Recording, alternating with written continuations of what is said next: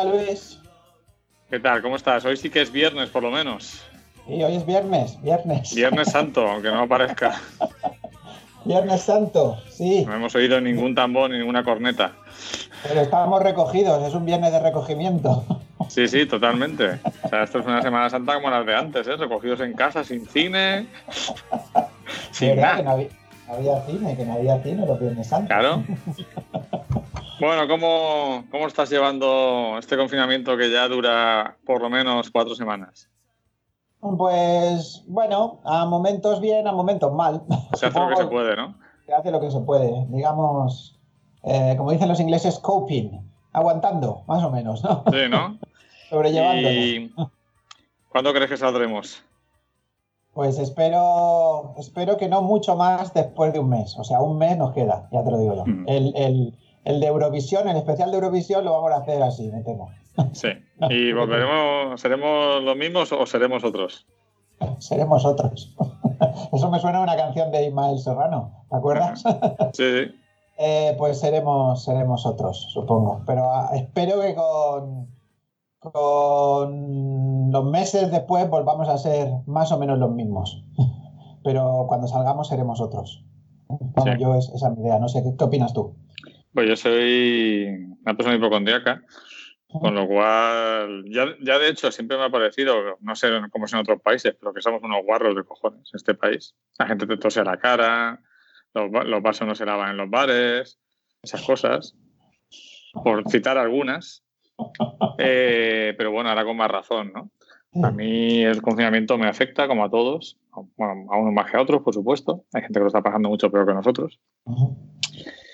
Eh, pero me da más miedo el que con el momento en que supuestamente ya haya seguridad para salir. Y también me preocupa mucho eh, la brutal crisis económica que nos espera. Bueno, eso yo prefiero no reflexionar mucho sobre ello, pero eso va a ser bestial. ¿eh? Y eso va a durar muchísimos meses, muchísimos meses. Vamos a ver a ver, esperemos que no sea una cosa así que, nos, destroce las vidas, pero bueno, a, algunas personas se las va a destrozar, eso ya lo tengo yo claro. Algunas se las está destrozando ya y hay muchas personas que pues dependían del ingreso mensual, que no tenían, por las razones que sea, que ahora no viene al caso, eh, un ahorro un fondo de armario económico y que están pues terribles y que demuestra un poco al final que vivíamos en una economía muy frágil en el fondo. Todos lo sabíamos, pero no sabemos lo que podía ocurrir si la máquina se detenía, ¿no? el problema, Luis, es que a lo mejor ahora estás en casa, digamos, eh, se van a algunos alquileres, algunas, algunos pagos se van a retrasar o se pueden más o menos retrasar, pero el problema es que cuando comience esto otra vez, muchas, de, muchas personas van a perder el trabajo o van a perder el trabajo tal y como lo tenían entonces. Entonces, eso va a llevar, va a arrastrar una, una, crisis que a lo mejor el punto, este, el alto de la curva de esa crisis, pues a lo mejor ocurre seis o siete meses después de, que salgamos. Y es cuando, es cuando realmente, y veremos a ver si eso lo, lo superamos o no lo superamos, ya veremos. Sí, ocurre muchas cosas. Ocurre qué va a pasar con los sanitarios después de todo este este caos, que cómo se va a procesar su, su, labor, ¿no? Y cómo van a tener que, si se va a dar vacaciones, no se va a dar vacaciones, porque esa gente necesitará descansar, ¿no? ¿Cómo va a ser toda la vuelta, como tú dices, ¿no? A la gente que trabaja en los servicios le van a decir, pues como se ha perdido estos meses, vas a tener que trabajar 16 horas al día, 7 días a la semana, ¿no? Para recuperar. Y... Bueno, yo, yo, yo pienso en algo más bestia, es decir, por ejemplo, tú imagínate que bueno, ya están hablando por ahí de que el gobierno va a evitar que vengan los, turistas este verano. Entonces hay muchos, muchos negocios de hostelería o de servicios que, dependen de eso. Si no vienen, van a cerrar. Entonces al cerrar, luego no es tan fácil que vuelvan a abrir, ¿me entiendes? y estamos hablando de muchísimos negocios, ¿no? Sí, además las cosas no, se sabe cuándo empiezan, pero no cuando acaban, ¿no? En, ese, sentido es como una guerra, ¿no? Tú sabes cuándo empieza la guerra, pero no cuándo va a acabar, ¿no? Ni qué consecuencias va a tener.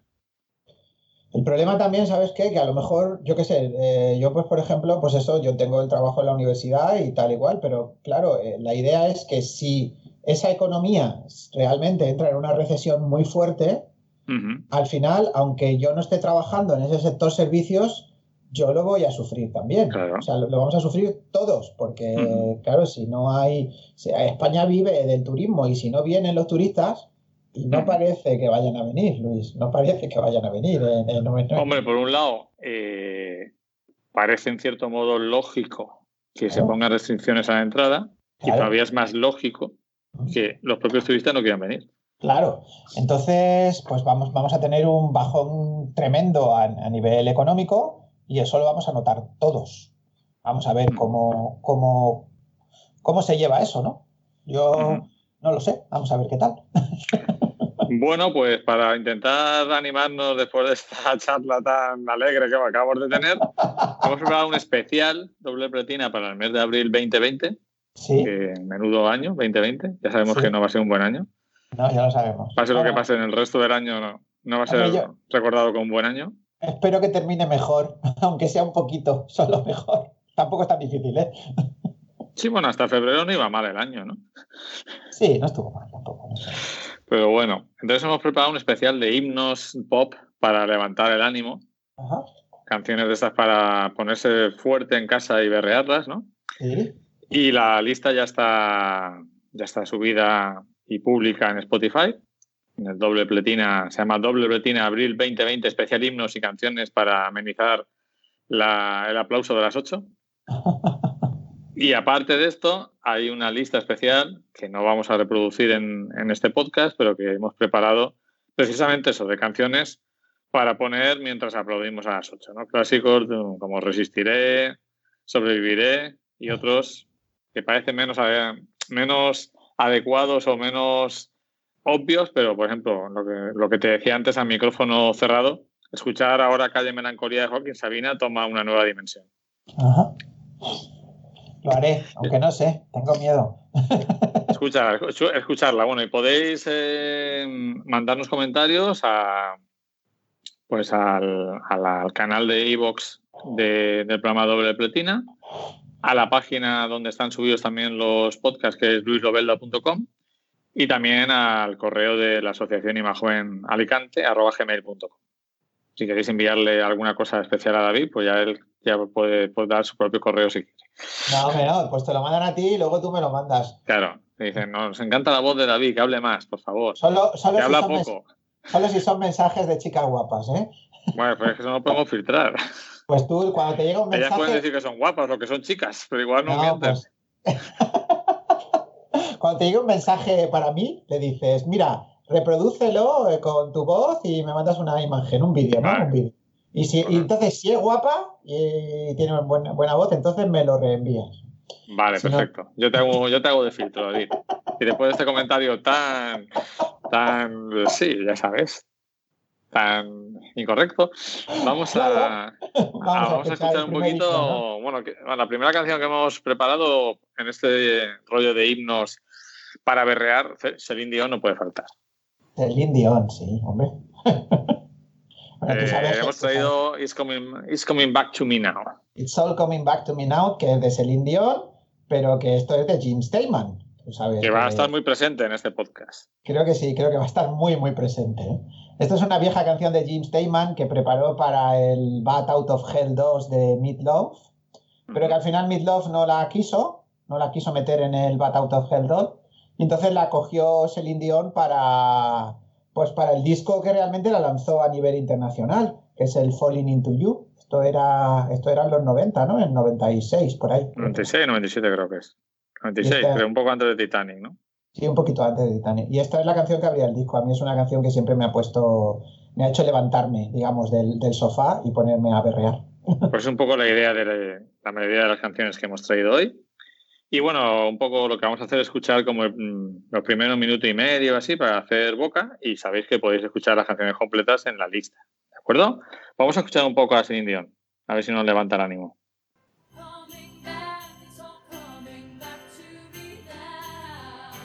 always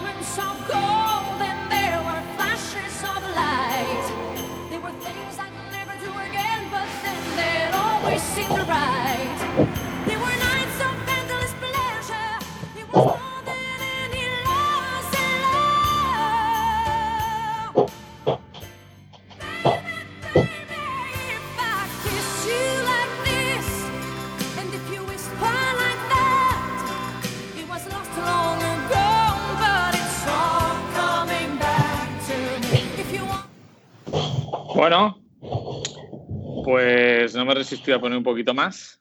Mira, David me enseña a través de la cámara, porque claro, no estamos en la misma habitación, como suele ocurrir cuando grabamos este programa, sino que estamos cada uno en su casa. Y David se acaba de decir, no te estrangules con el cable, que ahora mismo será no. complicado tener que ir a un hospital. ¿eh? Eh, tiene El que disco. estar enseñando el disco de Celine Dion y no me he podido resistir, resistir a grabar, un- a escuchar un poco más, porque era una canción estupenda. Está basada. Bueno. ¿Sabes, sabes que James Steinman la escribió pensando en la novela de Emily Bronte, Cumbres Borrascosas? Ah, no tenía ni idea. Cuenta un poco la relación entre los, entre los dos protagonistas, ¿no? De- de- bueno, yo, yo, no, yo no he leído la novela, he visto, he visto la película. Con Vivian Leigh, creo que era la película, la, la versión chula, ¿no? Luego hay Sí, sí. 20.000 versiones. La clásica, la clásica. Bueno, pues ahora tenemos una canción de una película, va a haber varias, Ah. y he traído a una de las, otra de las grandes cantantes, en este caso estadounidense, de la época de los años 70, que es Bette Midler, Ah, hombre, Bette con una Midler, canción que a mí me gusta especialmente, claro. que también versioneó en España Paloma San Basilio, Ajá. que es eh, Wind Beneath My Wings, el viento debajo, ¿no? bajo mis alas, El viento debajo, debajo de mis alas, sí. Ujú. Que me parece una canción alucinante. No sé qué te parece a ti. ¿Y qué te parece la película de Eternamente Amigas, Bitches? Eh, pues mira, la canción me gusta mucho.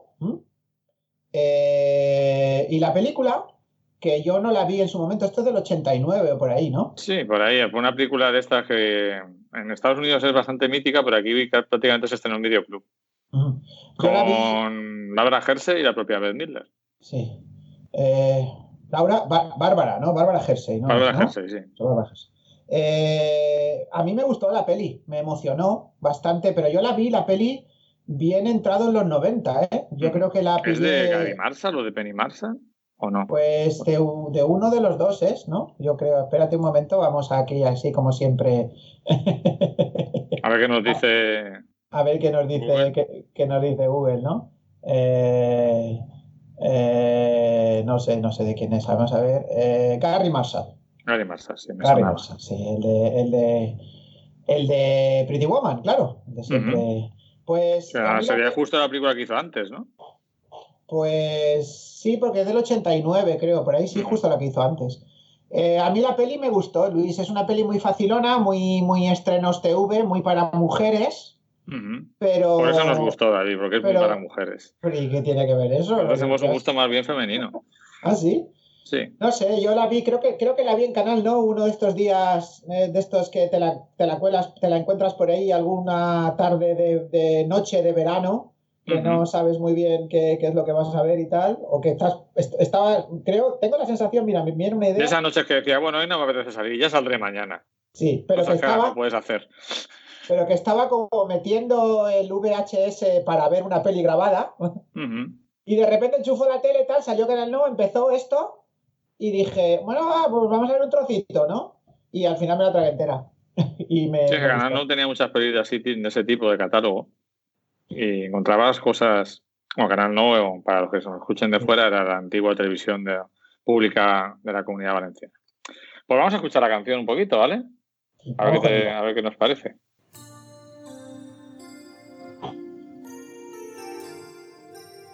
Oh.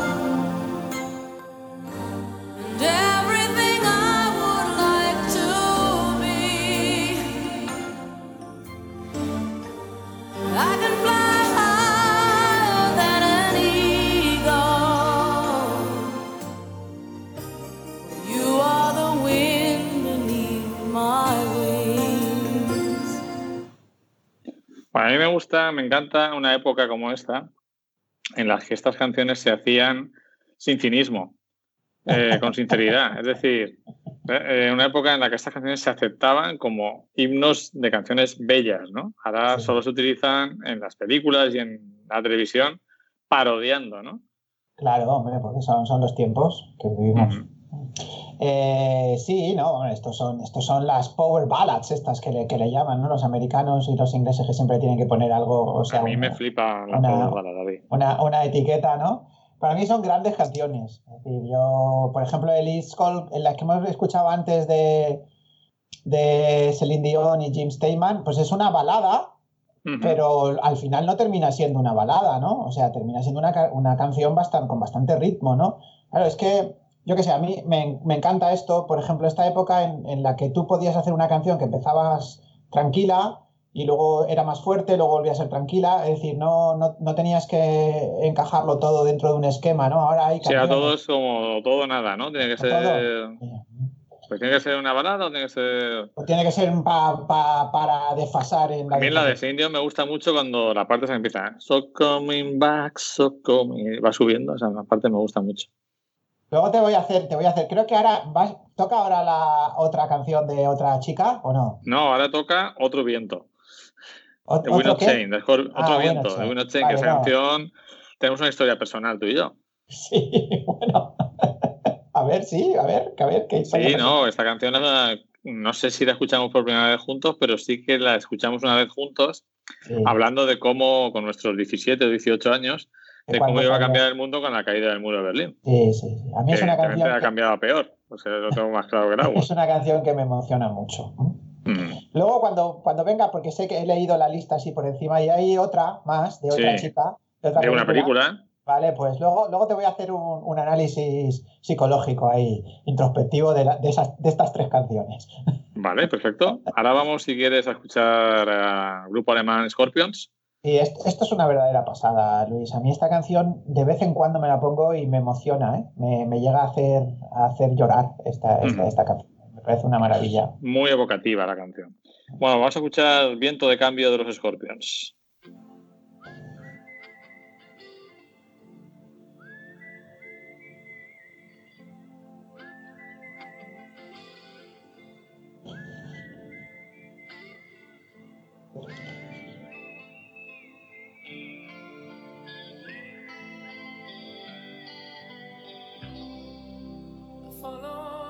Moskwa down to Gonky Park, listening to the wind of change.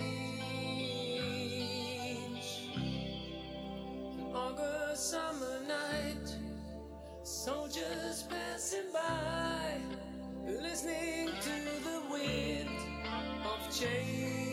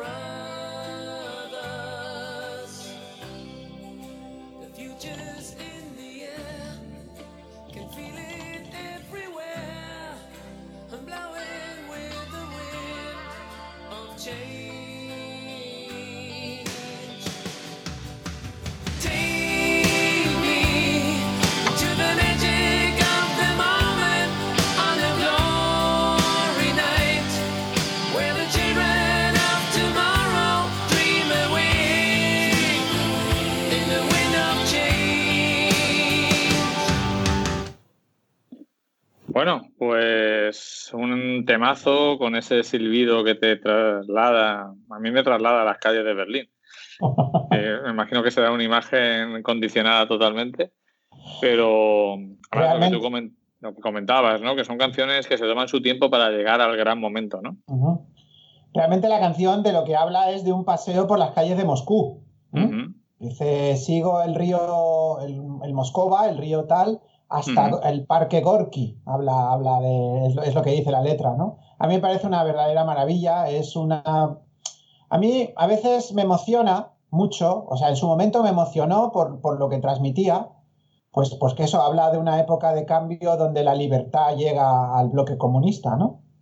Y claro, pues lo- los hermanos O para llegar a libertad, os vais a enterar. ya se enteran, ¿no?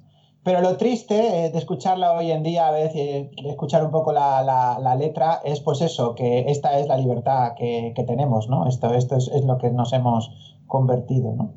Eh, mira, yo como siempre aquí intentando eh, hablar de cosas distintas, ¿no? Hay una canción preciosa de bastantes años después, creo que es 2005 o por ahí, de Scorpions, que se llama Humanity, que es muy poco conocida. Y bueno, pues la. Me la apunto. la- Humanity, ¿no? Humanity. ujú, Humanidad. Humanidad. Eh, pero bueno, pues claro, acorde con los tiempos, ¿no? Las buenas canciones en el 2005 ya no son tan conocidas como lo eran en el 90, ¿no? Esto es del- de 1990. Ujú. Win of Change, una pasada, Luis. Pues sí, hablando un poco de lo que has comentado de la libertad y tal, estaba leyendo un artículo de un científico bastante famoso, ahora mismo no recuerdo cómo se llama, que tiene, mostrando su miedo a que empiecen a monitorizarnos a todos los ciudadanos subcutáneamente para ver si, estamos enfermos o no y, y que así poder controlar también cómo funcionan nuestras emociones y demás. Y luego, por otro lado, hablando de Rusia, eh, no sé si te lo dije, vi por fin Maratón de Otoño. Sí, sí, sí. ¿Te lo dije ya? Sí me lo dijiste, sí me lo contaste. Nah, pues me gustó mucho. Es decir, y que tengo ganas de ver más cines eh, ruso y soviético. Bueno, eso es que te tienes que contar a Lor un poquito a Lor de esto porque dice, a ver, Maratón de Otoño, ¿qué es esto, no? Maratón de Otoño, pues es una, es una película sobre un tipo incapaz de decir no, por un lado, Sí. Porque no solo, eh, por supuesto, el tema de, la- de- de tener una mujer y un amante es el tema central, pero también el vecino, al que también es incapaz de, de quitárselo de encima. Sí, no, Y me parece que tiene la película un final maravilloso. sí. en el que parece que me recordó un poco a las cosas de la vida, ¿no? La película de Cross Hotel en la que las dos mujeres piensan que se ha quedado, que, el hombre se ha quedado con ella, pero el, espectador en sí se da cuenta de que no, y ellas también. Me gustó mucho, vi ahí que siempre me ha interesado mucho, pero he profundizado un poco en el alma rusa, pero me atrae muchísimo. Igual que el rollo japonés y chino no me interesan nada, los rusos me atraen mucho. Bueno, tú ya sabes que yo hice ahí un, me hice un, durante un año, antes de hacer un viajecillo que hice a San Petersburgo, pues me, me culturalicé mucho en el cine ruso, ¿no? Y extraje, vamos, tengo, hay pf, 10 películas que me parece que vi, de, bueno, vi muchas más, pero eh, unas 10 que me parece que son verdaderas obras maestras y que deberían estar en toda... en to- mándame toda- un email con los títulos. Bueno, pues muy bien, Maratón de Otoño. Un peliculón que ganó el Festival de San Sebastián en el Ujú. 78, por ahí. Sí, ¿no? lo ganó Esecuo, creo, con otra película, un premio compartido. Y no, pero bueno, pues no sé por qué los críticos no, no, no, no vuelven mucho a este tipo de, a ese tipo de cine, ¿no? Que ese tipo de cine soviético que realmente, hombre, hay mucho cine, mucho muy propagandístico, pero hay otro que es una verdadera maravilla. Mm. Yo estoy viendo poquito a poco un- la serie documental de Mark Cassin, la nueva que ha hecho de Women Make Film, que es una serie que recomiendo a todo el mundo, porque es eh, una- un curso de cine, eh, cómo se presenta una película, lo que es un traveling, todo lo que puedas imaginar, pero solo con películas dirigidas por mujeres. Ajá, Y una gran, mm, una gran parte de ellas son del bloque comunista, claro, porque porque era- ahí había muchas. De todas maneras, a mí, entre las 10 esas que más me gustan, no hay ninguna dirigida por, ningún, por una mujer, ¿eh? Pero bueno, hay algunas... Sí, pero las- bueno, en, en el documental, claro, como evidentemente no ves la película entera, sino que son escenas y escenas que me han impresionado mucho. Sí, no, no, sí. No sé si habrá... Igual como una- película completa no funciona, pero como escena sí. Ahora no me acuerdo de... de- de- Hay una que es Muratova. No sé si es ella... Hay una que tiene una que se llama, la, una película, eh, que dirigió una que se llama La Ascensión, La ascensión, sí, esa es muy famosa. pero no sé, qué- la directora de esa película tiene unas cuantas películas con algunas escenas francamente buenas. Luego, a nivel global, no me parecen tan redondas sus pelis, pero Mm. tiene algunas escenas muy chulas. Bueno, tú sabes que yo prefiero a veces las pelis con tres escenas buenas que no sean redondas a, a una que es más redonda pero no tiene ningún momento recordable. Sí. Pero bueno, ya sabes que eso... ¿Qué me quieres decir de esa canción? ¿Qué, qué- qué encuesta o qué de la que viene ahora? Pues Vamos a escucharla y luego te lo digo. De eso, Ah, ¿no? vale, que la escuchamos de- primero. De las Vale, muy bien. ¿no? Vamos Pues vamos a Hill, escuchar ¿no? a Faith Hill Ajá. Eh, cantando The Be de la película eh, Pearl Harbor. Sí, ¿no? Eso es del 98, 99, por ahí, ¿no? Película por llamarlo algo. O, o 2001, no me acuerdo, ya no sé. 2001 me suena más. Eso, la, la tengo completamente... Es que no sé si la he visto entera, eh. No sé si la aguanté Eh, entera. yo creo que me salí del cine. Creo Yo recordar. no. Yo en casa lo intenté. Creo que me salí del cine. Pero la canción mola mucho. Sí, la canción es muy chula. Y Kate Beckinsale estaba muy guapa. Exacto. Pues vamos a escucharla. Vamos con ella.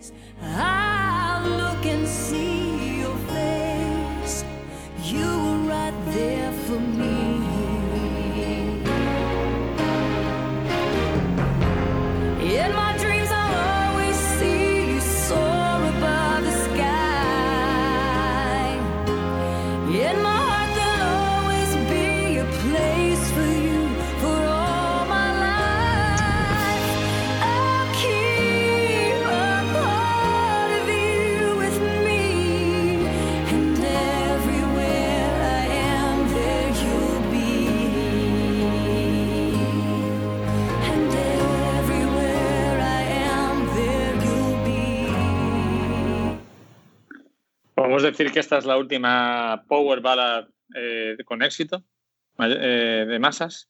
Sí, de las últimas. Ujú. De las, vamos, no sé si hubo alguna después, pero vamos, eh, sí, esto tuvo bastante éxito de masas, ¿no? Pearl Harbor, Michael Bay, ahí es uno de las, de las cimas de Michael Bay, ¿no? Eh, y la canción, la es que la canción es una maravilla, o sea, yo, a mí, a mí me encanta, yo, yo quiero que estas Power Ballads sigan teniendo éxito, Luis. Lo que Yo es también. bueno, Por eso hemos traído esta lista. He traído la. Va, esta lista la vi por, porque está más liado que nunca. sí. Prácticamente no ha colaborado en ella. Es una lista que he hecho yo. Pero creo que, bueno, mm, No, pero a mí la me fir- todas. firmas debajo en la mayoría, ¿no? Claro, claro que sí, claro que sí. Bueno, pues ¿Hay que alguna te que te haya sobrado o qué? Bueno, si hay alguna que dice, uff, No sé, cuando lleguemos al final te la, te la digo, porque es que las he visto así en plan diagonal, ¿no? O sea, no, no, no me. Ah, no David puede decir, madre mía, alguna, madre mía, David, Luis, se te ha ido la olla con esta. no, no, no. Luis, ya te conozco hace muchos años y sé las, sé las canciones que te gustan, ¿entiendes? Entonces no puedo pensar que se te ha ido la olla. Digo, esta es de Luis. Esta es de Luis, ¿no? Totalmente. Bueno, ¿y qué me que- querías, Pues te digo que te voy, a, decir? te voy a hacer así un análisis psicoanalítico total estas tres canciones que has puesto, tanto la de Celine Dion como la de Beth Midler como la de Faith Hill, van de oh, mujeres que perdieron a sus, a sus hombres porque los hombres las, las dejaron ujú. pero ellas siguen enganchadísimas a, a ellos, a- aunque han pasado los años, todas van de lo mismo, o sea, eh, les- todo vuelve a mí, tú sigues siendo el viento bajo mis alas y mm, allá donde yo esté, tú estás allí. Ah, pues nada, nada, ha sido subconsciente, totalmente. Eh, yo pensaba, de hecho, la de Ben Miller, por la relacionaba con la película, Sí. eh, pensaba que iba más de una amistad femenina. Yo creo que no, porque es una canción más, es una canción anterior. Es una canción que, de hecho, que, aunque la, la la versión que triunfó fue la de Beth Miller del 89, pero la canción creo que es del año 80 y es la, la cantaba en primer lugar un, un tío, un, to- un tío que se llama Kamal. Es un, es un digamos, es un- una canción que gozó de cierta fama en las listas country. Como esta Ujú. también es country, ¿eh? esta canción. Faith Hill es una cantante country. Sí, sí, sí. La de Ben Miller puede ser perfectamente una canción country, ¿eh? Si le cambias es- la instrumentación y los arreglos. Esta canción de, de Faith Hill es de Diane Warren, ¿m? Ujú. la, la que la, la que la compone, ¿no? Que a mí es una, una, una compositora maravillosa que no es famosa para el gran público, al menos en Europa, ¿no? En- ha ganado un montón de Grammys y, algún que otro Oscar. ¿no? Muy bien. Eh, pues nada, pues eso, Luis, te hago ahí el análisis psicológico, que te gustan las mujeres que te esperan. Eh, mm, bueno, no sé. Sí, es posible. Posible. Bueno, El a, lo mejor tiempo, eso, a lo mejor eso nos pasa a todos los hombres, ¿eh? en cierto modo, sí, ¿no? A mí me, Bueno, pues si quieres, me encantan las tres canciones, o sea. hay algo ahí, hay algo de ahí detrás. Bueno, pues si quiero, lo que vamos a hacer ahora es escuchar dos canciones en español, cantadas por hombres. No vamos a decir nada de ellas, a ver si la, bueno, la segunda la van a reconocer seguro. Es un himno absoluto. Eh, la primera quizá está más olvidada. Entonces vamos a escuchar ambas y luego las comentamos, a ver si nuestros oyentes saben lo que es cada una. Vamos con la primera.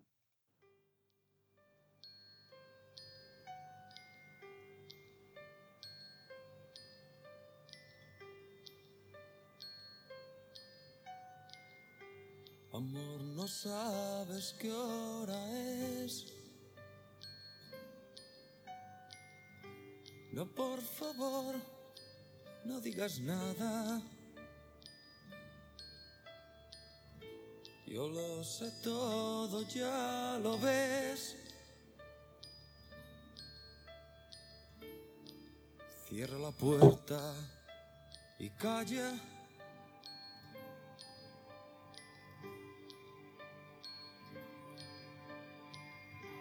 Qué coincidencia estar allí. Cerrando el paso de una lágrima. Era evidente, eras feliz. Y yo me tuve lástima. Amada mía,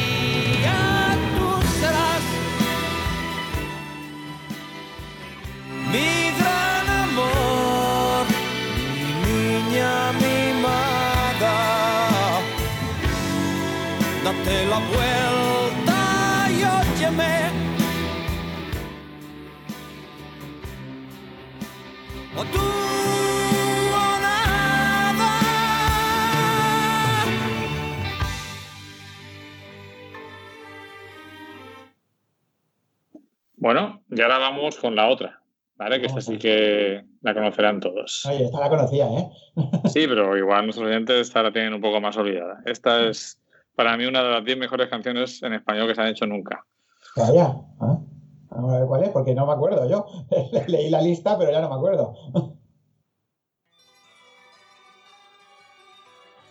Ah, Ya sabes cuál es, ¿no? ya sé cuál es, ya sé cuál es.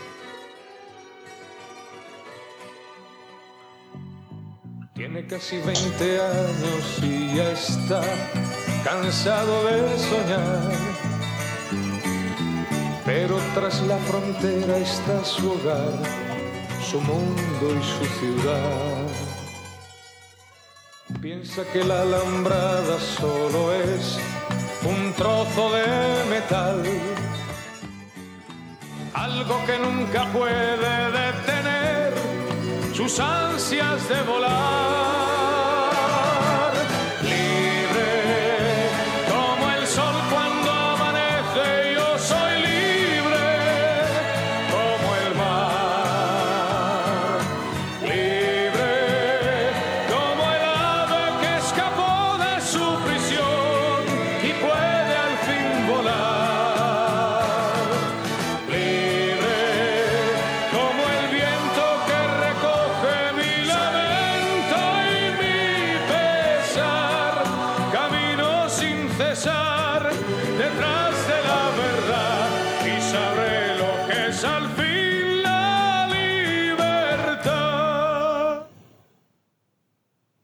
David, ¿qué me dices de estos dos temazos? Pues Son de la época del último franquismo y la transición, ¿no? eh, esta, sí, esta es más, esta es más vieja. Esta es de Esta es del principio- 73, puede ser esta ahí, canción. sí. Y la otra yo creo que es más después, es ya 79, 80, ¿no? Eh, pues me parece que has elegido dos, dos voces impresionantes de, de- de la música española, ¿no? Como son Nino Bravo y Pablo Abraira. Claro, la primera canción era O tuvo nada de Pablo Abreira y la segunda era Libre de Nino Bravo. Claro, ¿no? Y bueno, pues me parecen dos temazos. Esta canción está compuesta por los. Por dos Libre tipos, te refieres. Sí, libre, por dos tipos que estaban en los relámpagos. ¿Te acuerdas de los relámpagos? ¿Mm? Y que le compusieron un montón de canciones también a, a Juan Bau, a este, ¿cómo se llama? Fórmula Quinta, incluso a Rocío Jurado, creo que compusieron es- estos dos tipos que compusieron esta canción, que a mí me parece una maravilla, ¿no? Es el, el- bueno, el final, que no lo hemos escuchado ya, bueno, cuando tan libre que es, bueno, es, me deja, me deja cao en el final de la canción cada vez que la escucho, ¿no? Además es muy valiente, ¿no? En el año 73 sacar esta canción Sí. sin pertenecer Nino Bravo a la canción Protesta. Es una canción, quizá la canción que representa las ansias de libertad del pueblo español en esa época, ¿no? Sí, hombre, lo que pasa es que ellos la venden un poquito con, con el rollo de eso de- del tío que está en la cárcel, ¿no? Y se, y se escapa, ¿no? Y tal, ¿no? Eh, es una, la metáfora ya, pues, la puedes hacer, ¿no? Que está claro, no sé si ellos la tenían en mente o no, o luego después al final lo que sí se hace. Sí, pero al final tú sabes que muchas veces las canciones se componen en un sentido y el que la escucha Ah, la la convierte tira en otro. otro lado, ¿no? Y al final son como entes vivos, ¿no? Las canciones, las películas. Eh, no, la teoría de que la obra de arte no se completa hasta que alguien la, la contempla y la procesa, ¿no? Pues yo estoy totalmente de acuerdo con eso. ¿no? Y Mm. Pablo Abraira es, eh, no sé por qué, tuvo, o sea, él fue un, fue un número uno indiscutible, ¿no? Tiene tres canciones que a mí me, me De hecho, vamos a escuchar otra de él más tarde. Eh, y bueno, tuvo mucho éxito, pero está como en.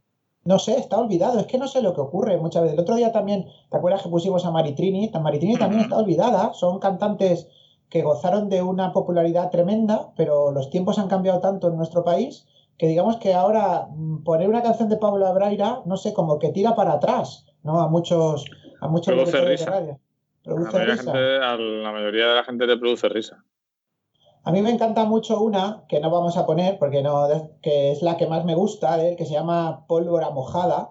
Y me gusta mucho porque mi padre tenía el single, tenía un, un- un- disco de estos pequeñitos, single, un single, y lo tenía allí y tal, y en- eh, cuando yo era muy pequeño, ¿no? Y lo ponía y tal, y me gustaba, me, me- me parece que tiene una voz impresionante este tipo, ¿no? Está vivo, creo, ¿no? Todavía está vivo, o si no... Si no, no, tengo ni idea, es que no sé ni. Lo, vamos, a- lo voy a mirar, tampoco sé ni, ni dónde nació ni nada. Es, es madrileño. Eh, sí, yo creo que sí que está vivo, está, está todavía vivo y luego se, se hizo muy famoso por porque también interpretó Jesucristo eh, Superstar. Y después... Sí, de- está vivo, bueno, tampoco está mayor, es del año 52, Claro, tiene no, no. 67 años. Tiene, además se parecía físicamente, mi- yo me acuerdo, esto siempre es una cosa ya personal, eh, mi, mi madre decía siempre que mi padre se parecía físicamente a Pablo Abraira, ¿no? Tiene un punto, ¿eh? Tiene un punto sí. así. Con el bigotazo setentero, Claro, el setentero, así ¿no? pelo rubio rojizo, sí, sí. Tiene un punto, sí. Sí, tiene un punto. Sí, no, yo el otro día estaba escuchando una playlist de música española, Ajá. así de los 70, 80, y me apareció y dije, coño, no me acordaba de este hombre. No, no, es que, es que yo, yo, yo hace, no hace mucho, hace unos años, sí que lo re- rescaté porque le, le bajé un disco de grandes éxitos a mi padre. Entonces ahí pues la rescaté un poco, ¿no? Que ya las, ya las conocía yo, ¿no? Esta, y bueno, y luego son tres las más famosas. Esta, o tuvo nada, el pólvora mojada, y la otra que vas a poner, que yo nunca, que luego hablaremos cuando la pongas, nunca he entendido bien la letra de esa canción. Aquí, ah, cuando dice amada mía, ¿qué dice después? No dice adúltera, ¿no? Que- No, que- no.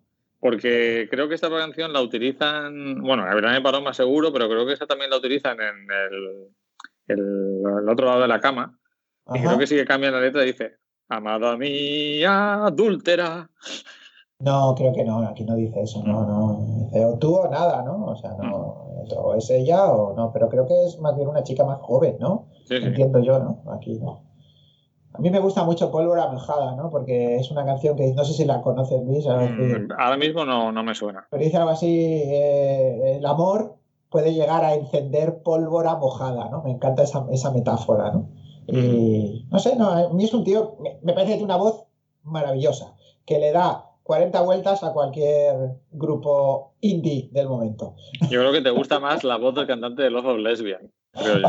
Sí, sí. Todos los planetas. Santi Balmes es, vamos, es lo... por las noches eh, le rezo todos los días. Por las noches. A ver si deja de cantar ya. Aquí hemos, aquí hemos perdido algún fan, pero bueno, No no pasa, nada. Tampoco queremos a esos fans. Claro que no. Bueno, ahora vienen dos, tem- dos temazos. Sí. eh, uno de Bonnie Tyler y otro de Neil Love. Que los dos son de Gene Steinman.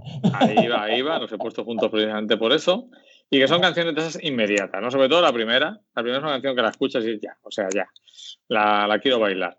Eh, antes de que pasara todo esto, eh, Bonnie Tyler tenía un concierto anunciado en julio en Torrevieja. Vaya. Me imagino que estará hipercancelado, como todo. sí. pero bueno, eh, iba a venir. La tía Bonnie iba a venir a Torrevieja, iba a venir Ajá. cerca de nuestras casas. A lo mejor Entonces, vamos, vamos a escuchar la canción de Bonnie Tyler y luego la de Mid Love y eh, como las comentamos un poquito. Vale.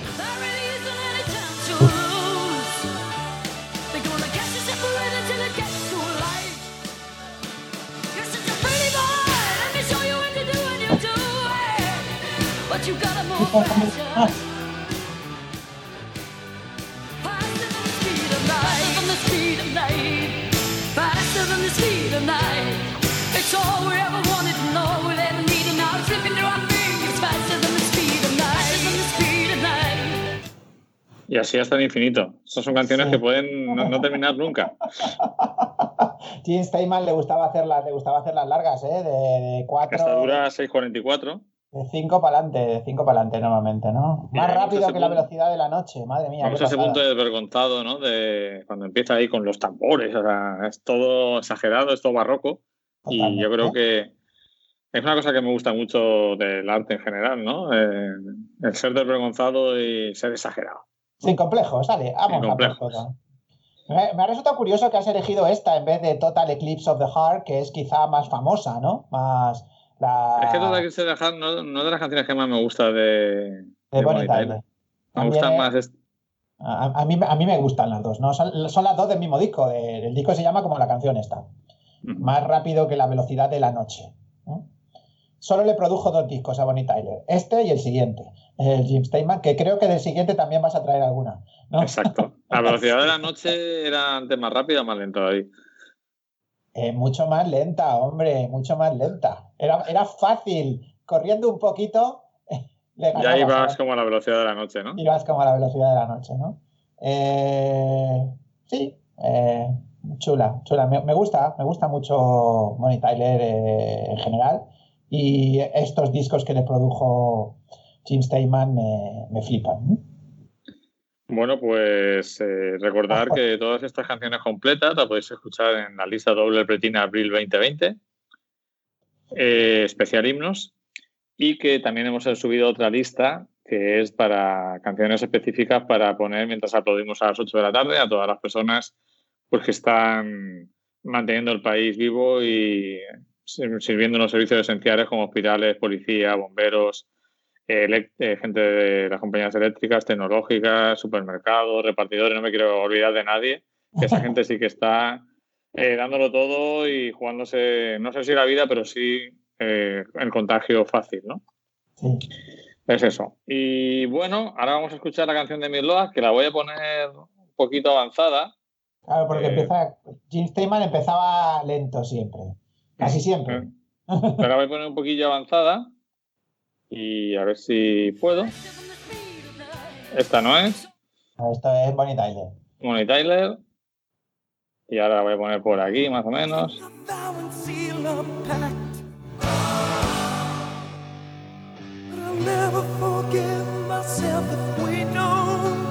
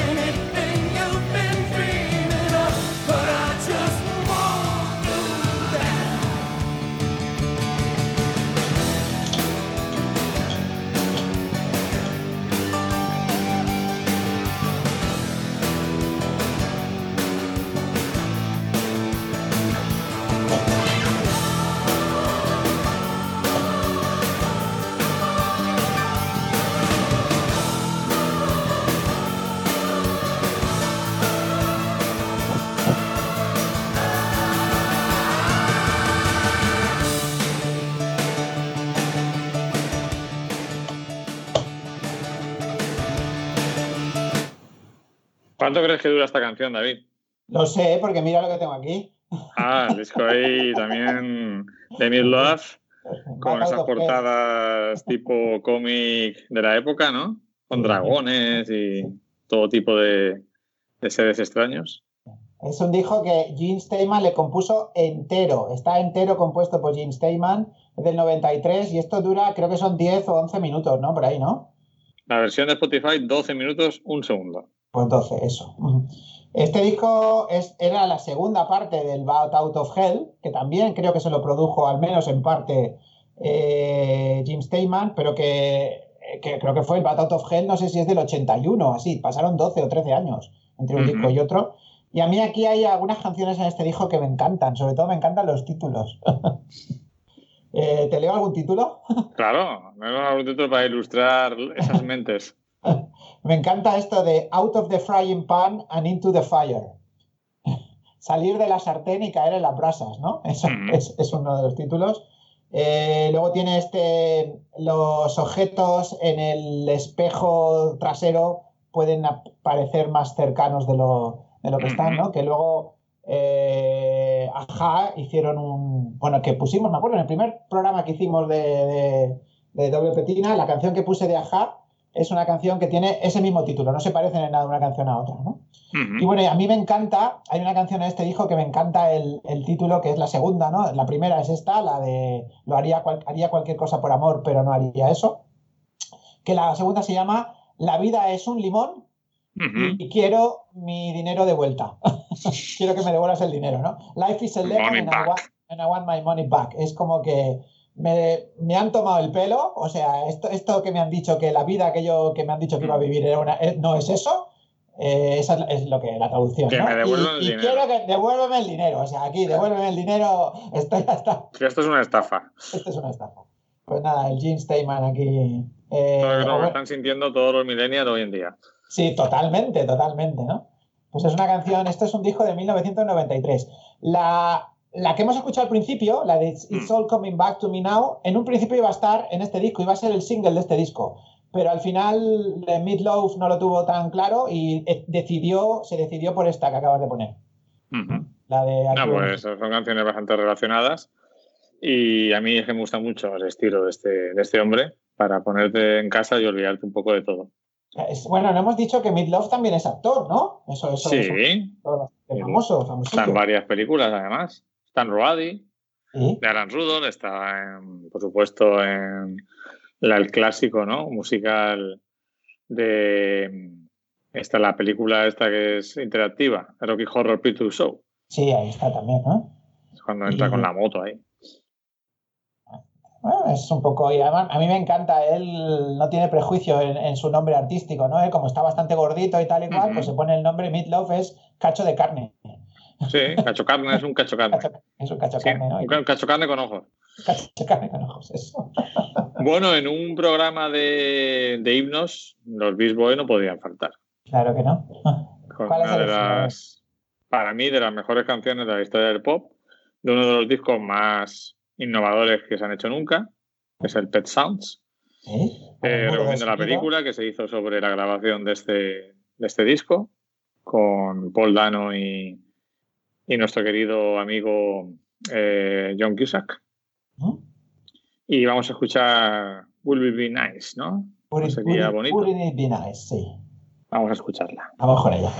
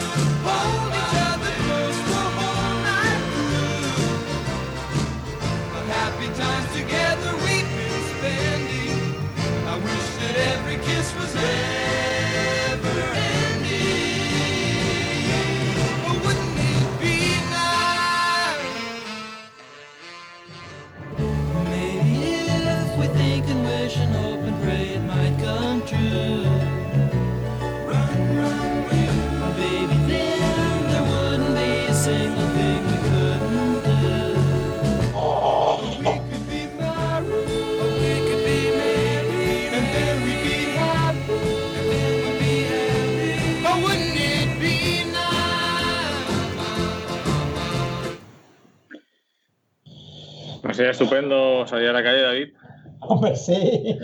Bueno, bañarse bien, en la playa, bañarse en la playa. caminar sí. por el campo. Yo, mira, sí, o, o caminar por el postiguet simplemente, tú, te- tengo, tengo mono, eh, te lo digo, eh, de pegarme ahí un paseíto simplemente mirando el mar y las olas y tal. Tomarte Sí. una cervecita y un, un Steam Bueno, en tu caso. Eso sí, sí. Bueno, la cerveza- me voy a tomar una cerveza cuando salga, eh, lo tengo Sí, clarísimo. ¿no? Además, sin, además sin limón. Una, Una cerveza, cerveza, ¿no? Cerveza, Para celebrarlo, ¿no? A celebrarlo. Wouldn't it be nice? Mira, ¿sabes qué? Siempre me trae a mente, a ver, ahí en este disco, en el Pet Sounds, hay grandes canciones, ¿no? Yo creo que está ahí también Good Vibrations, está el Surfing Safari o Surfing USA, y, y entonces pues God. God Only Knows también está Sí, aquí. ujú. Sí, están todas, casi las, las chulas están todas ahí. Eh, y entonces me, me trae a la mente la primera vez que yo escuché una, esta, creo que fue el Surfing USA, Ujú. que, que fue cuando estaba viendo la película Teen Wolf. De Y- pelo en pecho. De pelo en pecho, cuando se sube encima del, del coche, ¿no? A hacer Ujú. surfing, ¿no? Eh, y nada, pues me viene a la mente, o sea que y esa película me pone de muy buen humor y esta canción, estas canciones también. Esa y todas las otras, porque yo la- las junto sin querer. Pues hablando de películas que pueden poner de buen humor, eh, hay una película que tiene ese elemento de pegarte subidón, pero también tiene un componente de crítica al fanatismo religioso, que es Footloose. Ajá, Y en esa banda sonora había una canción de Bonnie Tyler. sí, que era del siguiente disco que le produjo, del que hemos escuchado antes, de que le produjo Jim Steinman, que, que luego esta canción también fue, Sí, la que esta la canta esta, ¿no? Eh, no, que estaba en la, luego la cogieron como una banda sonora de una serie. Esto, esta canción la pusimos ya, porque hicimos un, hicimos un especial de Bonnie Tyler hace mucho Yo tiempo. creo que ¿no? sí, sí, pero Bonnie Sí. Tyler siempre bien. Sí, eh, claro, eh, Holding Out for a Hero, bueno, en la escena del- de la lucha de excavadoras, bueno, era- eran excavadoras, ¿no? Tractores. Sí, creo que sí. De tractores. De tractores, ¿no? Una... Pero creo bonito. recordar que esta canción también la canta Kate Blanchett en la película Bandits. ¿Puede ser?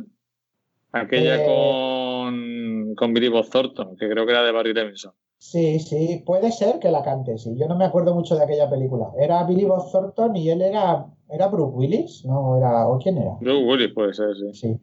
Era, puede ser que la cantara, pero en plan así, digamos, no. La no- cantaba mientras estaba, no sé si cocinando Mm. eh, o cambiándose de look. En, Pero la cantaba o la, o la tarareaba, ¿no? O sea, la ponía de fondo y ella como que la bailaba, ¿no? Sí, es, es probable, sí. Es probable. Hace O sea, mucho la que tiempo. cantaba era Bonnie Tyler de fondo.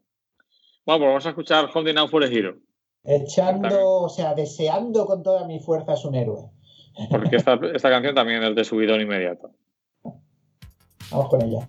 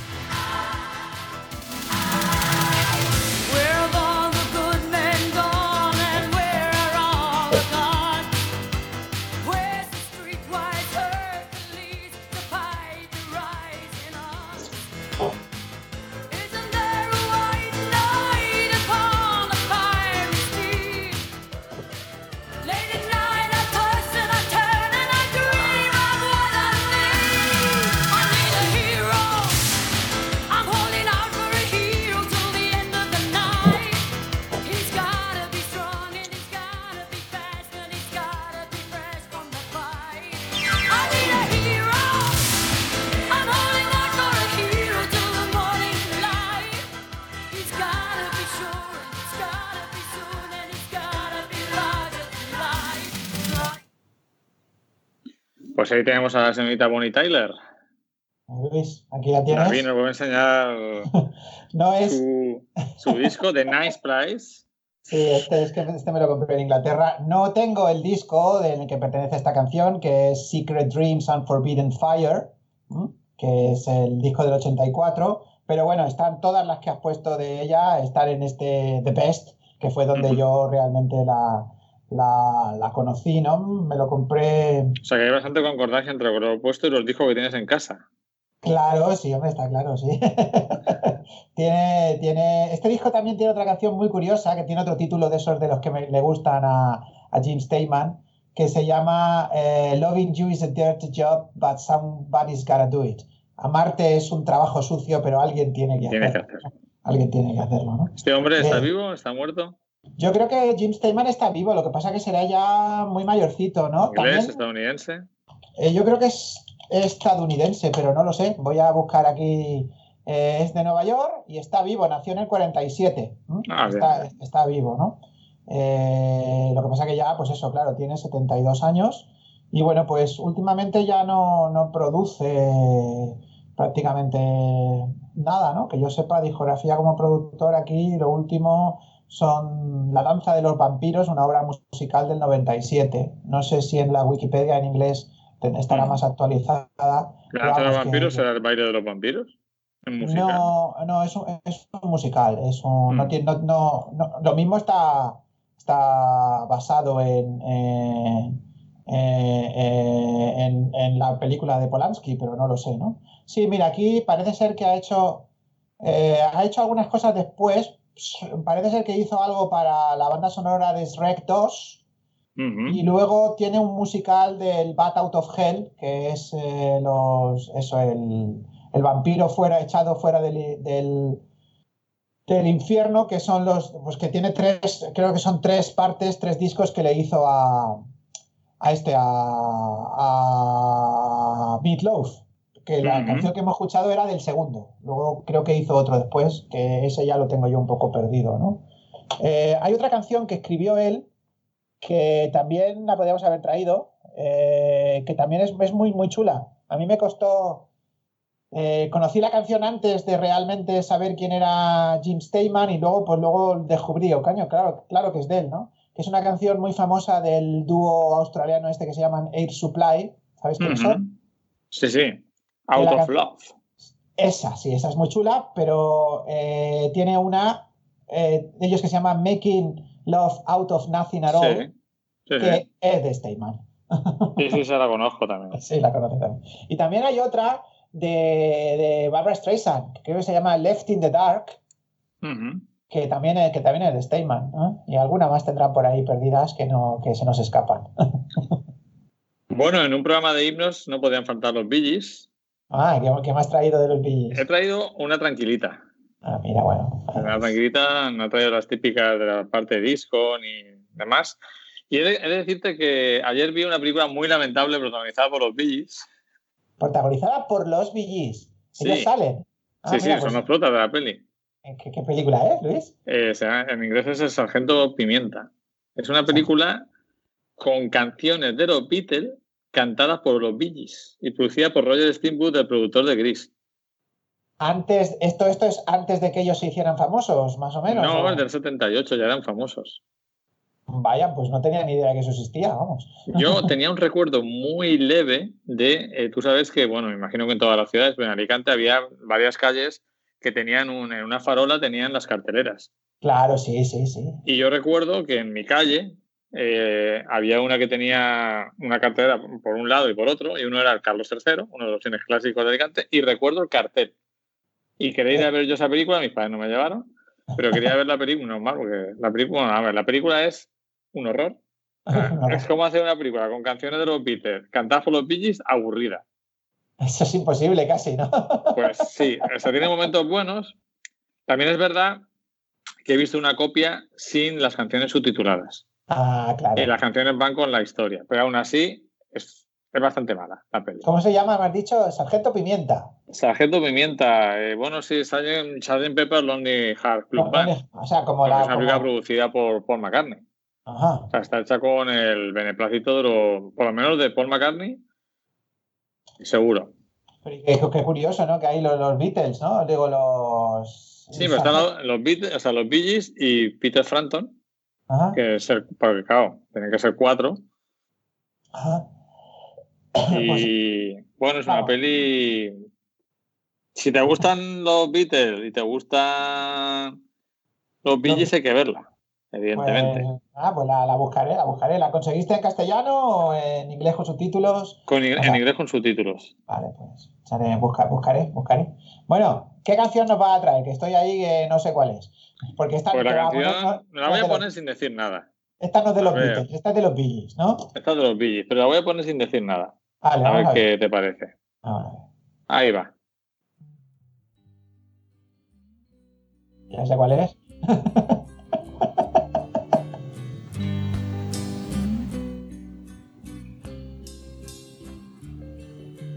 I started a joke started the whole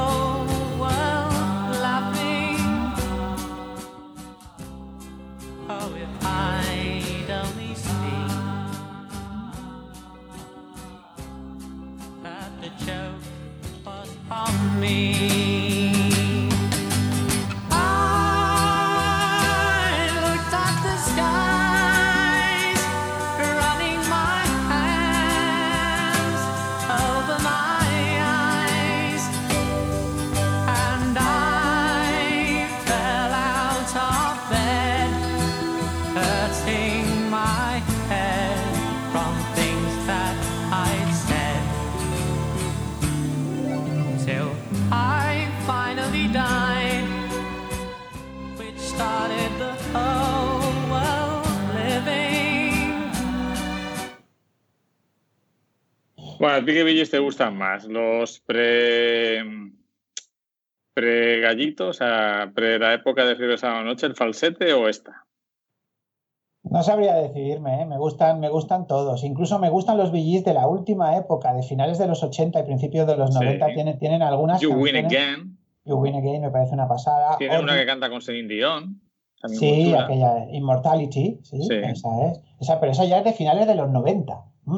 A mí me gusta mucho Secret Love, que es una canción Mm. alucinante de- del 90. Secret love, Sí. na, wanna see now. Sí.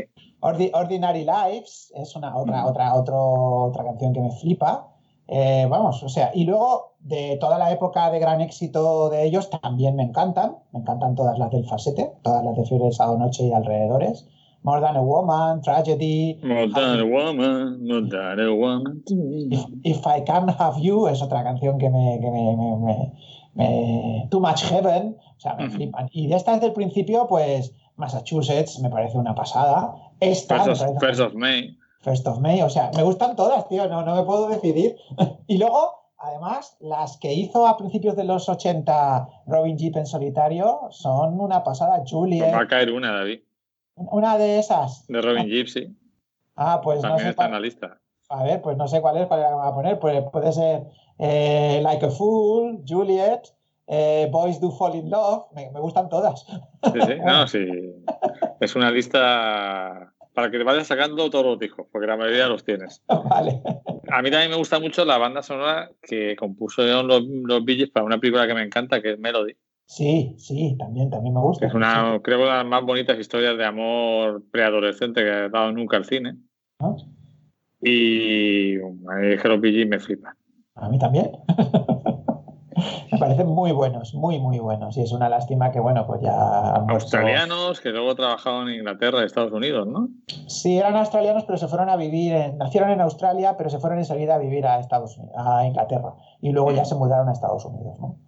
Eh, son de los grandes, grandes, ¿no? Además tenían unas voces, bueno, y luego, y luego las canciones que tiene este con el Maurice, con la Barbara Streisand, esa de Woman in Love, eso es una pasada, o Guilty, otra pasada. Joder.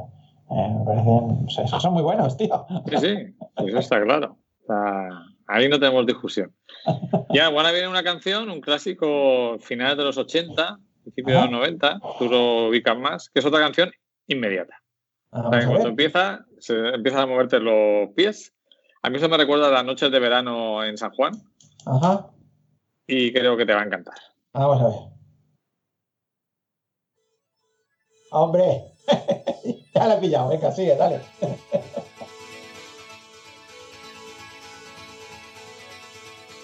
I promised myself, I promised I'll wait for you. The midnight hour, I know you'll shine on through. I promised myself,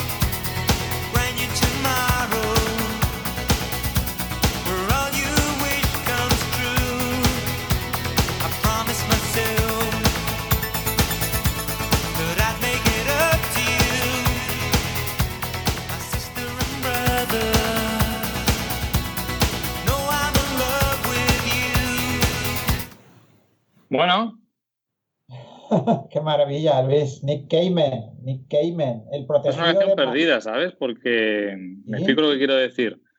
Eh, esta lista más o menos la escuchó también eh, mi, mi chica Flavia ¿Ah? y la mayoría las conocía y esta ni idea. O sea, se ve que no la han rayado después por las emisoras nostálgicas porque esta se había perdido Pues yo te, pu- te puedo decir, vamos a ver, eh, a ver, como yo, yo conocí a Nick Cayman porque hizo una, una canción, un- sacó un vídeo en el que salía Madonna, Madonna lo, digamos, como lo apadrinó, ¿no? Y. Patrick, Patrick Leonard, que era el que le componía, las, bueno, las componía junto con Madonna y producía los discos de Madonna, le produjo un par de discos a este chico. Y iba de guapo, ¿no? Iba de guapo por la vida. Esto estamos hablando de finales de los 80. No sé si la canción que yo recuerdo de él, que se llamaba algo así como Each Time You Break My Heart o algo así, ¿te suena? ¿Ahí lejana? Sí, sí, me suena. Eh, pues eso será de 87, 88 y tal. Y entonces luego después, creo que saca un segundo disco y tal igual, que no nos gusta a nadie, desaparece y tal. Y luego a, me- a principios de los 90, en el 91 por ahí, no sé si la canción esta exactamente es del 90 o del 91, sacó esta canción con un ritmo que no era, con, no era lo que hemos escuchado, ¿vale? Era un poquito más suave. Y luego hizo como al año siguiente así, hicieron un remix y yo recuerdo, vamos, de flipar con esta canción en todas las pistas de baile en aquella época, ¿no? Sí, sí, Claro, sí. Esta era la, la Yo- canción yo- que yo era- sacaba a la gente a, a bailar. Yo era un niño, vamos, ¿sabes? Yo tenía, Sí, sí, pero no sé, cuando, cuando a veces salías conmigo, claro, sí, como hermano, o sea, como amigo mayor, pues claro. eh, la, la bailabas. Y es curioso lo que me dices, que está olvidada porque no hace tanto, eh, a ver, yo no salgo mucho ahora, ¿no? Pero alguna, alguna vez salgo, ¿no? Y, y me la han puesto casi todas las veces que he salido. Lo que pasa es que, claro, voy a, voy a pubs de gente mucho más mayor que yo, ¿no? Entonces, a lo mejor eso, la gente de, de la edad de Flavia no, en eso, no, no la radian o no la ponen, pero yo la, vamos a ver, me acuerdo, mira, exactamente, hace, será más o menos, hace menos de un año o un año por ahí, en un sitio de estos nocturnos de la noche alicantina, nocturnos no, del tardeo alicantino, que no sé cómo describirlo, que se llama teatre, ¿te suena? Sí, sí. Sí, Pues sí, ahí- es. Yo siempre el teatro, nosotros lo decíamos como un sitio donde te podía cazar, eh, donde te, te- o sea, pues te podía cazar un ñu. Un ñu, sí, eso. Tú me entiendes, Yo- ¿no? Sí, te entiendo perfectamente. Lo que pasa es que yo fui, tenía una barrera de protección de cinco tías, ¿vale? Porque Ah, fui, con bien. cinco, fui- fui con cinco mujeres, ¿no? Entonces, si el ñu venía, les pegaba primero a ellas. Hay que, Bueno. hay que- eh, cuando viene un ñu hay que protegerse mucho, ¿eh? Es un animal muy peligroso. Eh, entonces me, suel- me resulta curioso, ¿no? Porque la- me la pusieron, ahí, ahí la bailé, la bailé y además eh, mm, tengo varios recuerdos de, de haberla seguido escuchando en los pubs desde el año 91, 92, cuando las primeras veces la, la escuchaba yo cuando salía contigo. Vamos, que yo iba cogido de tu mano, ¿no? Porque claro, a mí me daba miedo Exacto, todavía. para no, para no perderte. para no perder. me encanta esta canción. Después de Nick Cayman no hemos vuelto a saber nada, ¿no? No sé si Nada de nada, ¿no? Nada de nada, ¿no? Yo, vamos, no- supongo que habrá sacado discos y tal, pero no. Él era modelo, ¿eh? Eh, Era un tío que era modelo antes de cantante, ¿no? Pero esta canción la compone él y creo que hubo una especie de, de polémica porque creo que hay un. El principio de la canción está copiado de una canción de Erasur. Que Sí, no me suena mucho a Arasur, ¿eh? El principio, el principio, después ya no. No sé cómo se llama la canción, me suena. Ahí Podríamos haber puesto alguna de Arasur perfectamente también, ¿eh? El Little Respect o algo así, ¿te suena? Little de- sí, claro. Pues pedazo creo de que- canción. El principio de Little Respect es el mismo que el de Promise Myself. De hecho, no sé si tuvieron ahí una, una movida o una historia ¿no? entre ellos, vamos, de, de tener que pagarle derechos y cosas de esas, ¿no? En fin. Pues nada, me encanta, Luis. O sea, estamos aquí. Estás dando en el clavo, ¿eh? No, no hay ninguna que has puesto que, no- que no hay ninguna que te, que te dé que te dé pavor, ¿no? No, me encanta esta canción. me gusta Bueno, pues vamos a escuchar ahora una de las canciones para mí más divertidas de la historia de la música española. Sin, A ver. sin pretenderlo, pero es muy divertida. No es que sea una canción de los refrescos ni de No me pises que los chancros o de los inhumanos que estaban hechas a conciencia humorísticamente, sino que esta no está hecha así, pero a mí me hace mucha gracia. Vamos a A ver qué te es. parece. A ver, es que estoy yo, como no me acuerdo, lo leí por encima, ya no me acuerdo, pero vamos a ver. No dejabas de mirar, estabas sola. Bella, sensual. Algo me arrastró hacia ti como una ola. Y fui y te dije hola, ¿qué tal? Esa noche entre tus brazos caí en la trampa. Cazaste al aprendiz de seductor. Y me diste de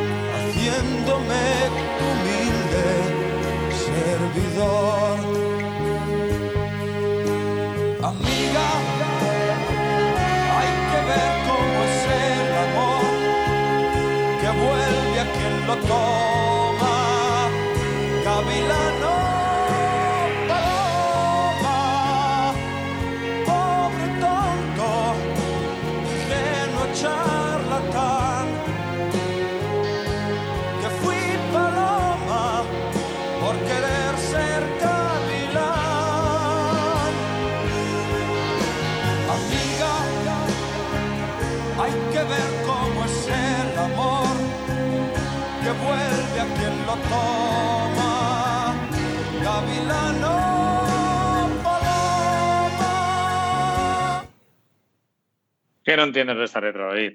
A ver, pues es que, claro, yo creo que sabes lo que ocurre, que es que yo esta canción, este, mis- este single no lo tenía mi padre, entonces yo la escuché después. Y creo que ya la escuché en tono más de broma, porque creo que se ha hecho mucha broma sobre esta canción.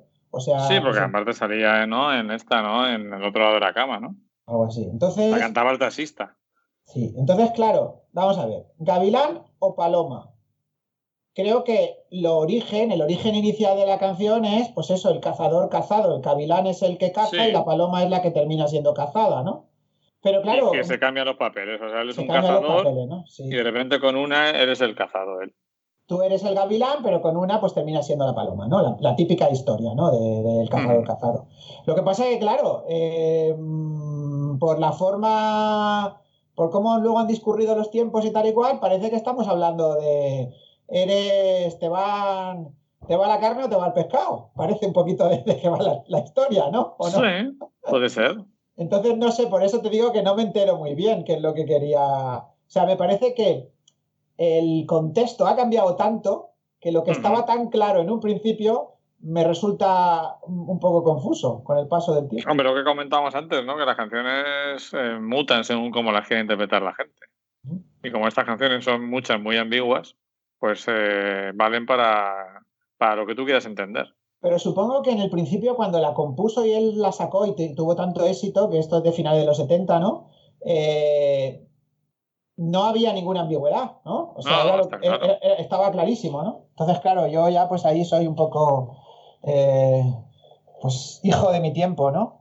Que, que llega un momento que, claro, o sea, lo que estaba claro para ciertas personas a mí me, me, me cuesta, ¿no? Luego cuando lo analizo, si me pongo a pensarlo tal y hago la reflexión, pues al final llego a de lo que va la canción, ¿no? Pero es que no puedo, emocionalmente me, me, me une a que, a que estamos hablando de eso, de, de que no tengo claro si me gustan los hombres o las mujeres. es lo que me, lo que me, lo que me surge, ¿no? Bueno, gusta? hay muchas mujeres que no nos gustan.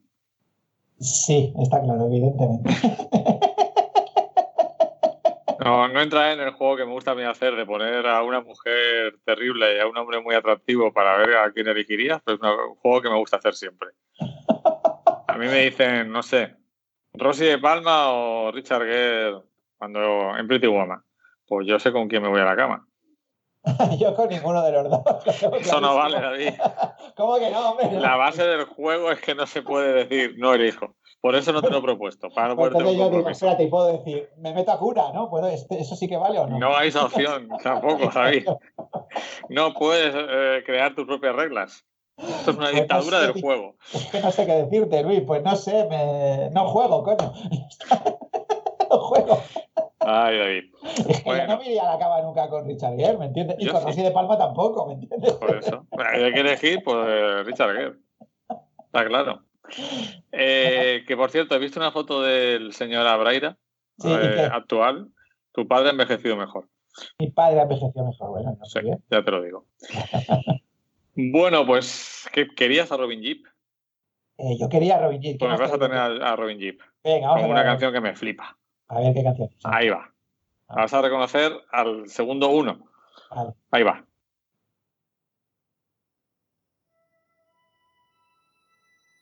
Bueno, a los tres segundos. Claro, la, la reconozco. Ayer mientras me duchaba la puse. ¿Qué decía David? Que ayer mientras me duchaba sonó esta canción. Imaginaos a David duchándose mientras escucháis a Juliet de Robin Gibb.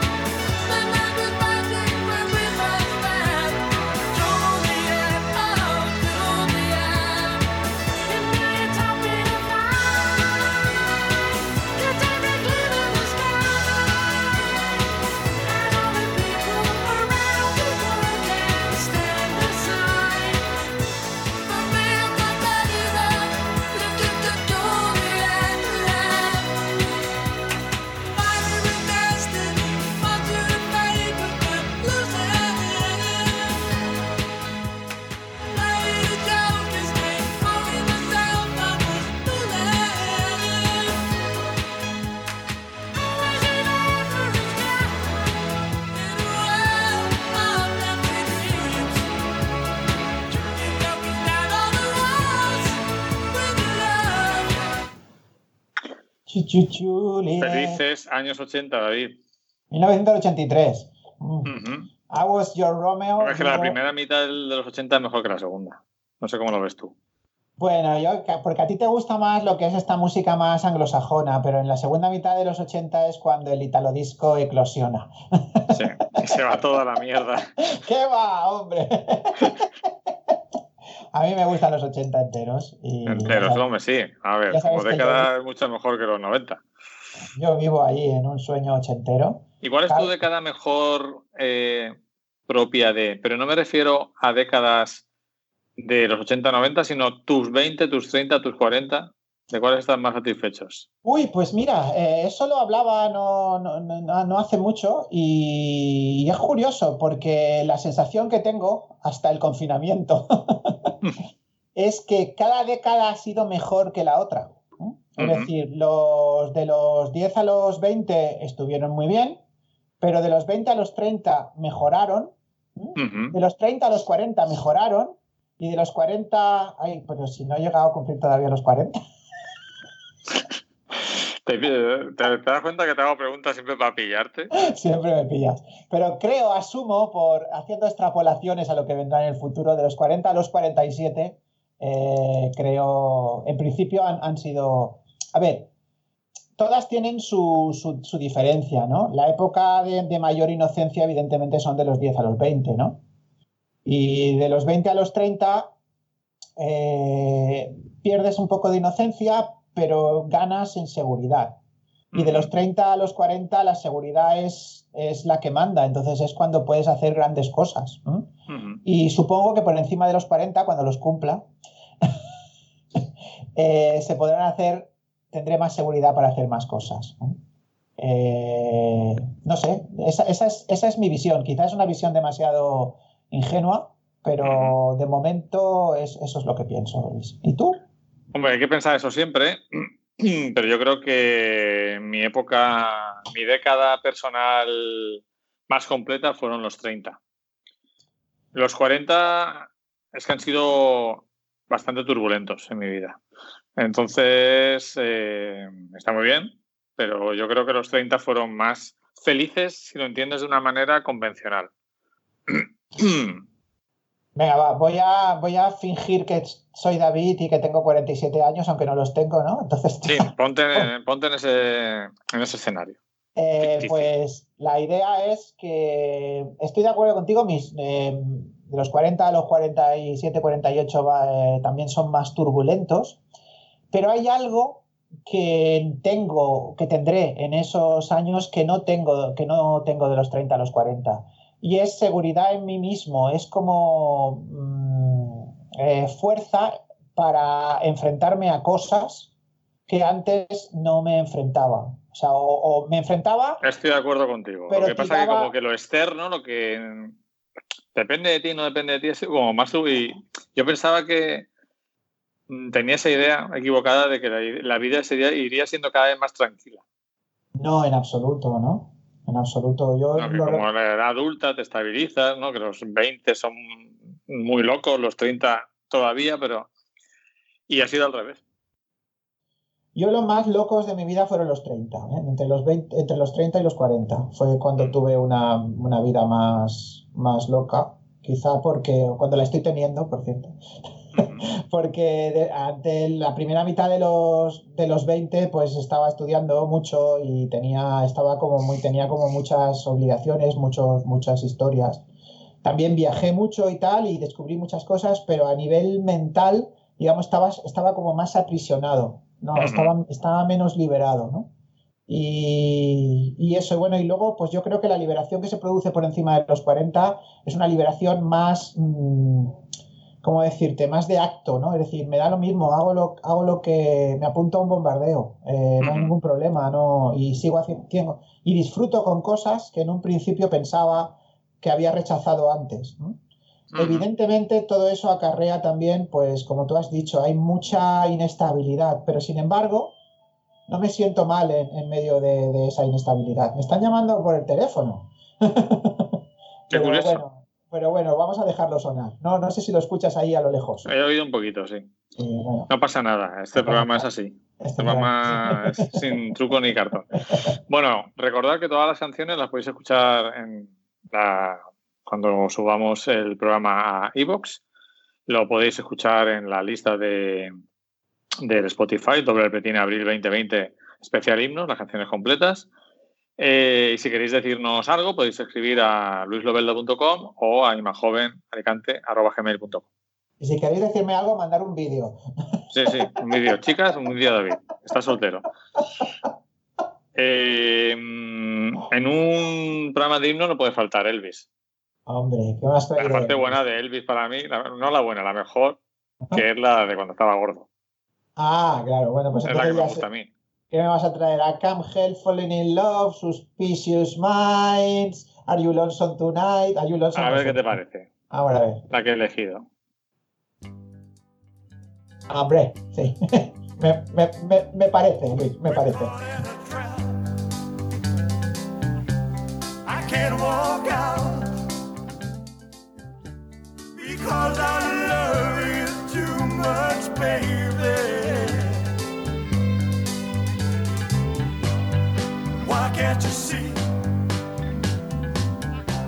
What you're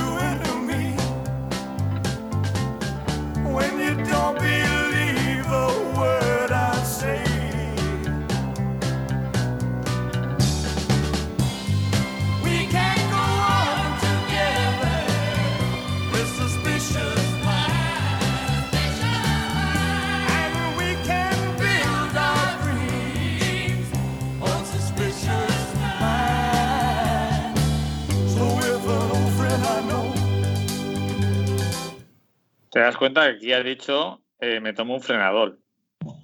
Claramente. Sí, sí, Vamos a escucharlo otra vez y a ver como dices, me tomo un frenador. Vamos a ver.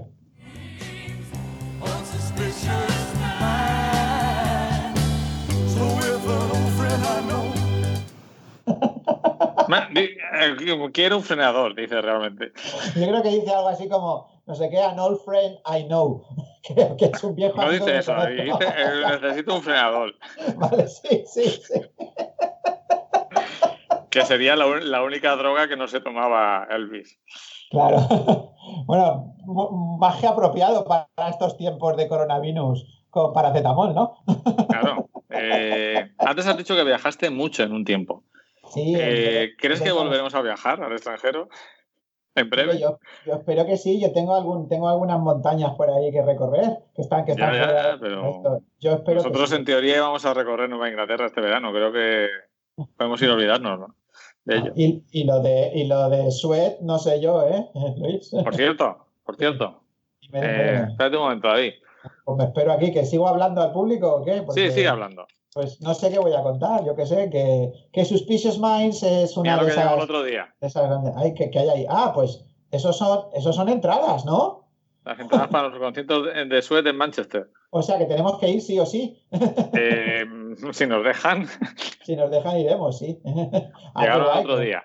Ah, pues muy bien, muy bien, muy bien. Pues ya te, la, ya te las pagaré, Luis. Sí, hombre, no, no, no hay prisa. Pero simplemente que sepas que tenemos que esa sí que- cita. tenemos. Hombre, si, si lo suspenden, nos, devolverán el dinero, ¿no? Claro, esperemos. ¿no? Imagino que sí. Pero todavía no sabemos nada. Yo no, yo no he visto todavía, bueno, después de esto estuve mirando vuelos, pero al final no los he comprado. Pero de momento, vamos a ver. No, tú. claro, lógico, lógico. O sea, está todo parado. Suspicious Minds es una canción que me encanta, que yo conocí por primera vez, no por Elvis, sino por la versión que hicieron a finales de los 80 los Fine John Cannibals. Fan John Cannibals. ¿Te acuerdas de ellos, no? Pero me gusta más la versión de, de Elvis. Después, cuando escuché la versión de Elvis, me gusta Y más. la canta en playback, si no recuerdo mal, Richard Gere, ese hombre con el que tendría sexo, en lugar de con Cristina, con quien hemos dicho, con Rosy de Palma. En la película, esta que es una versión extraña de Al final de la escapada, Vivir sin aliento. Ay, qué Cuando pasada. se ducha con Valerica Prisky. Pasada de película, por cierto. Es la buena. de pero pasada de película. Es, esa, mira, esa es al contrario. Me gusta más la versión que la original, pero como de aquí a Lima. Sí, sí, está claro. Me La encanta. de, la de Godard es un rollo.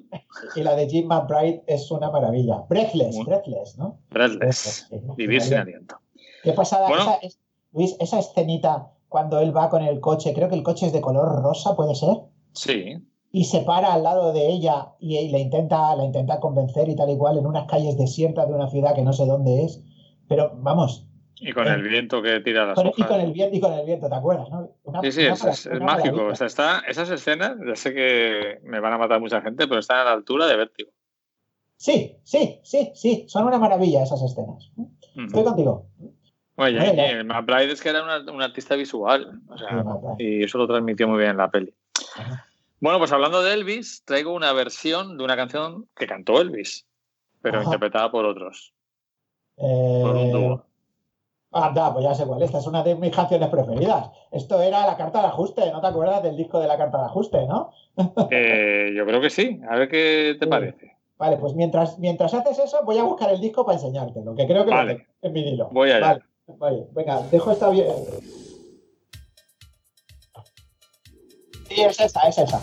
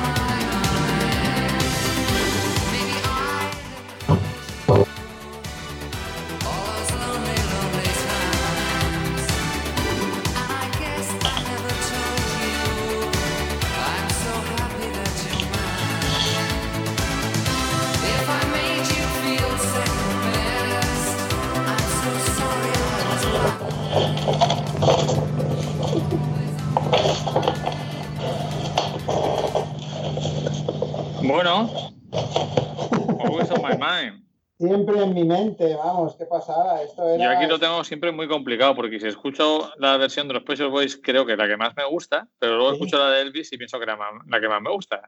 No puedo elegir. Eh, Es como tú con Richard Gere y Rosy de Palma. Claro. no, pero esto es al revés. Yo me, entonces con estas dos me iría a la cama, a la cama con, la- con las dos. me, yo prefiero la de la de los Special Boys, que no es la que está en este disco que te estoy enseñando, porque esta que has puesto no, eh, aquí estaba con una versión un poquito más house, porque era la Sí, moda es house. una remasterización de 2003, pone aquí. No, pero que tampoco es, vamos a ver, la, la versión, este disco es del 88, ¿m? Ujú. este que te estoy enseñando que es el introspective, el de la carta de ajuste, y aquí la versión que hay se llama Always on My Mind in My House. Mm, Una Eh, carta de ajuste a bandera gay, como quiera. Era gay, sí, bueno, para mí yo en aquella época era una carta de ajuste y sigue siendo una carta de ajuste para mí. Pero bueno, sí, bueno, el, el violeta sobra, ¿no? Creo, ¿no? bueno, eh, pero la versión que ellos sacaron, o sea, la, la- la que tú has puesto es una remas- remasterización de la canción del 87, porque la versión ellos la sacaron como un single en el 87, que luego no salió, no volvió a salir eh, hasta el disco en un disco de larga duración la pusieron por primera vez, creo que en el Discography, que fue un disco de grandes éxitos que hicieron a finales de los 90. Yo me quedo con, me quedo con la versión de los Shop Boys. Me gusta mucho la versión de, de Elvis. Además que no es de Elvis esta canción, es de, es de otra. Hubo unas versiones anteriores. Pero me encanta, ya sabes que yo peco de, de que me gusta el Italo Disco y esta versión es Italo Disco total, vamos. Totalmente. Tienes, cada uno tiene que tener sus defectos y ese es el tuyo. A nivel musical. Bueno, pues como ha estado Elvis, tiene que estar también los Beatles. Ay, vale, que no me vas a traer de los Beatles aquí. Pues una canción que te va a sorprender porque no es ninguna de las típicas, pero esta es una de mis canciones favoritas de los Beatles. Vale, pues la conoceré, supongo, ¿no? Espero Yo que creo sí. que sí. Eh, es de primera etapa, final de la primera etapa. Y ¿Sabes el me disco? gusta, Porque, porque si sabes el disco, lo mismo hasta lo tengo. pues ahora mismo no sé a qué disco pertenece, pero Bueno, te lo puedo decir canción, mientras la pongo. pon la canción que ahora te Me gusta mucho eh, los bridges que tiene la canción, los puentes, bridges. los cambios.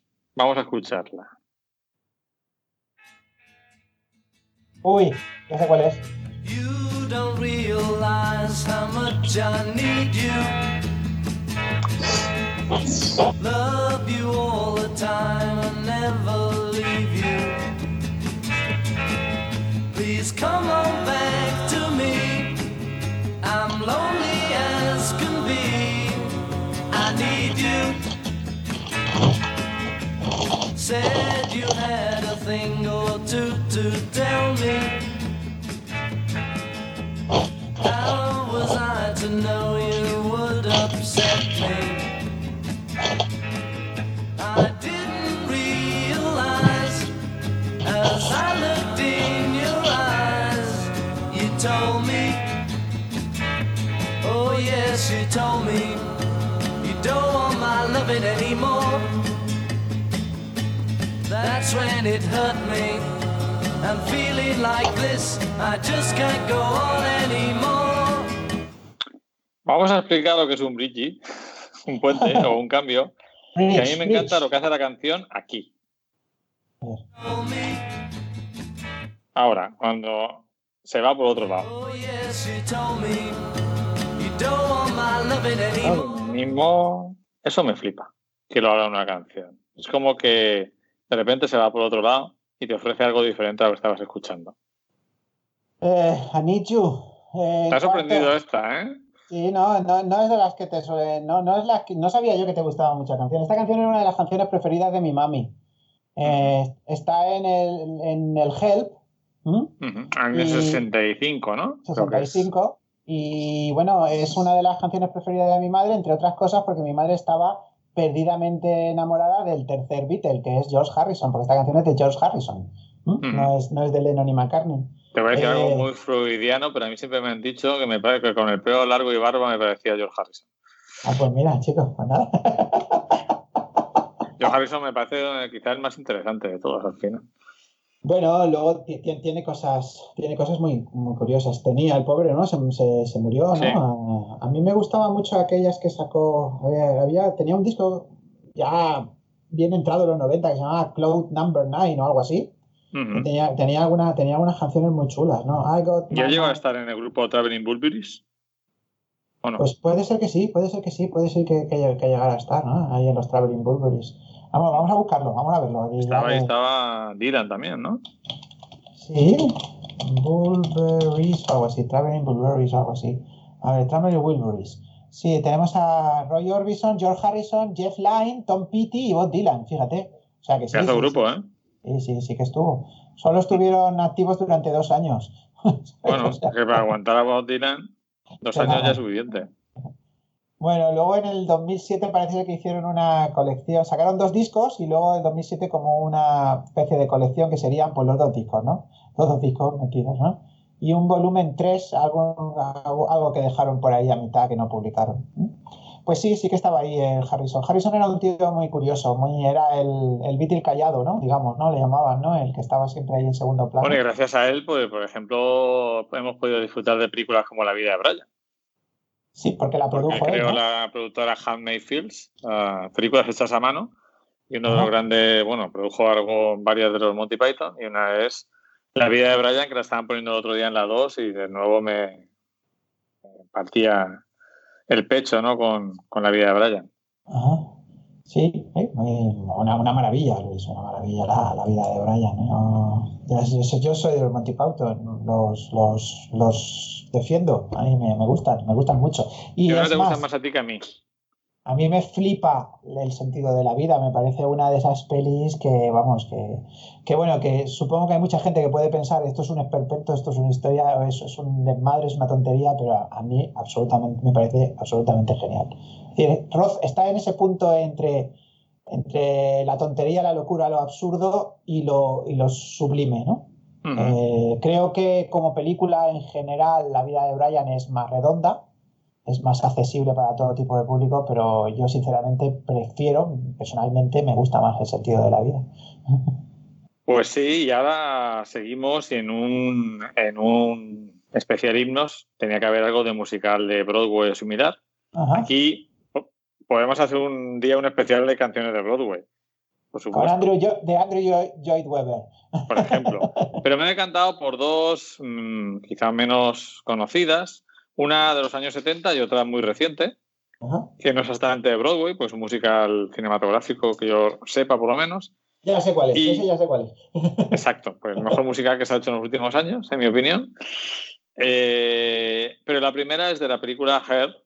Esta Ah. canción me gusta, cantada por el casting de la película, no el del musical. Ah, de música. Que es mi canción favorita de Her, que es Good Morning Starshine. Una, una preciosa. Con ese comienzo con percusión maravilloso.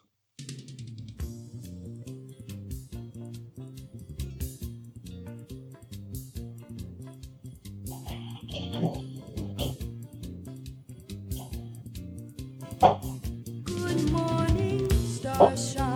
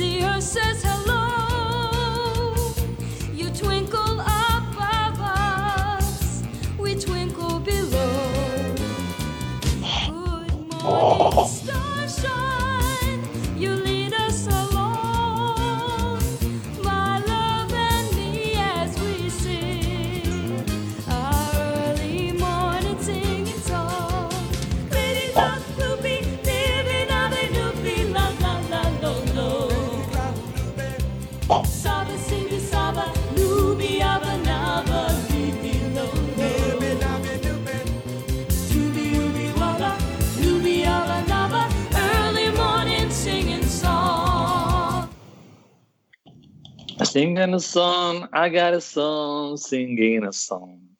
Bueno, esos hippies subidos en un coche descapotable yendo a intentar destruir una eh, instalación militar con la chica de sus sueños que es Beverly D'Angelo. Y detrás de todo el director Milos Forman. Eso, y los forma. No soy yo muy amante de, de Her, pero sí de su música. La, la película en sí no me, no me llega a convencer, pero la música sí. Sí, a mí, por ejemplo, la canción esta de la de Her, cuando la que canta encima de la mesa de los padres de ella, ¿no? También es muy, muy interesante. Y bueno, y el otro musical que he traído es eh, El Gran Showman, Ajá. que es mi musical favorito de los últimos años. Y he traído la canción Un Millón de Sueños, que es la que canta el joven personaje que creo que interpretará Hugh Jackman. Y luego pasa ya a cuando Hugh Jackman ya interpreta el personaje, ¿no? Cuando ese personaje ha pasado de la edad infantil a la edad adulta. Y bueno, quizá mm, sería interesante poner la parte en que entra Hugh Jackman, que me parece la más interesante de la canción. A ver qué os parece, ¿vale? A Million Dreams de El Gran Showman. Vamos con ella. Every night I lie in bed, the brightest colors fill my head, million dreams keeping me awake. I think of what the world could be, a vision of the one I see. A million dreams is all it's gonna take. A million dreams for the world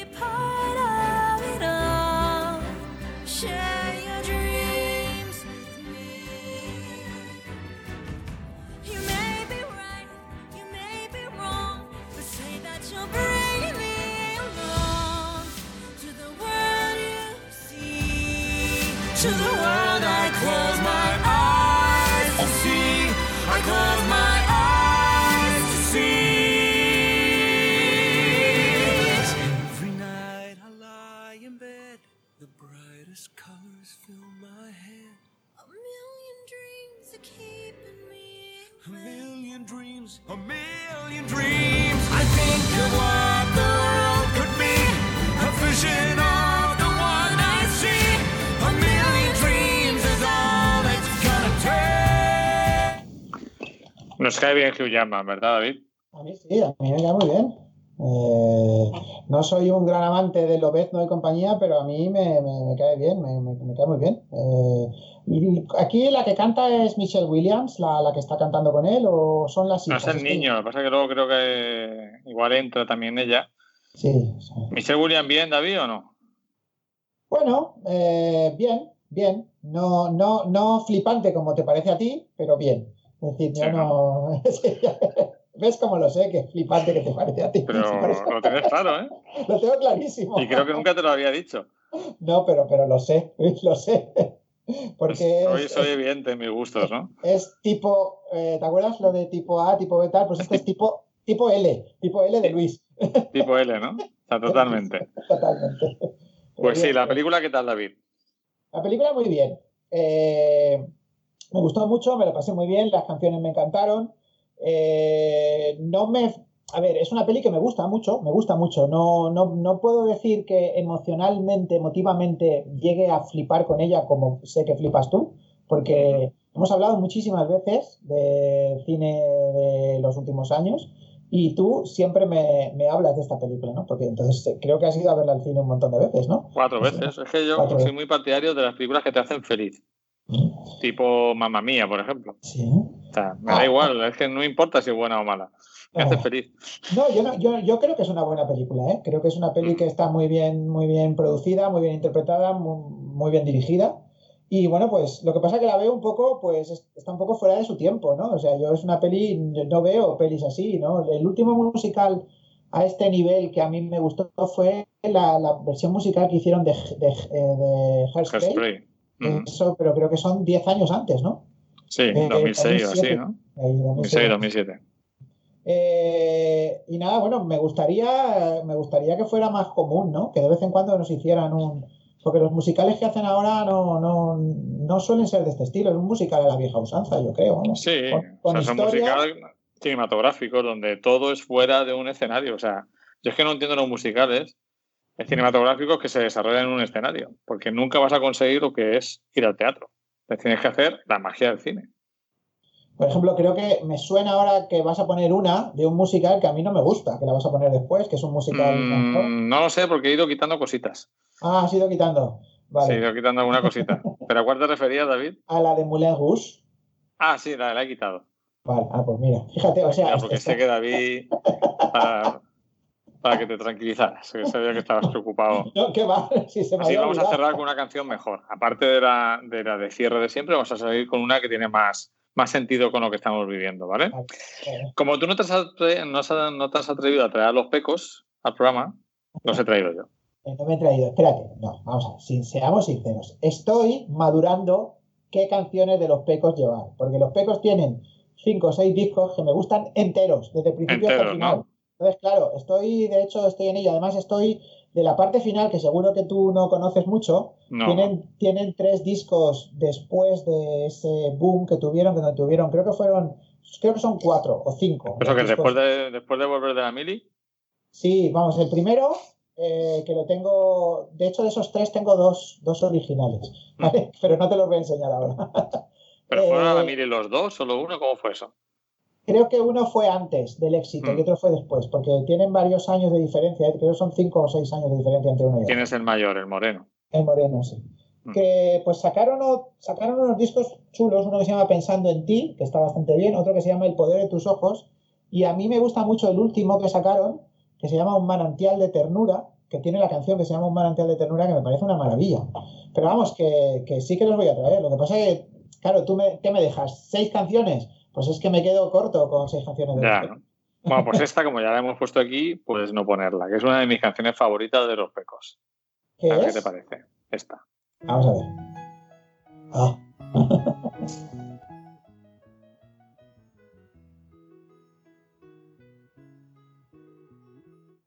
Esperanza se llama, ¿vale? Ya, ya, ya, Para que no lo sepa.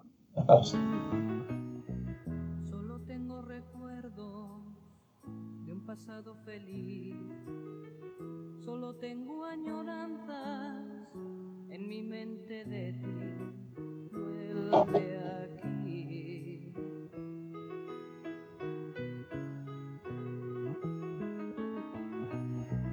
He vivido unos años algo duro sin ti.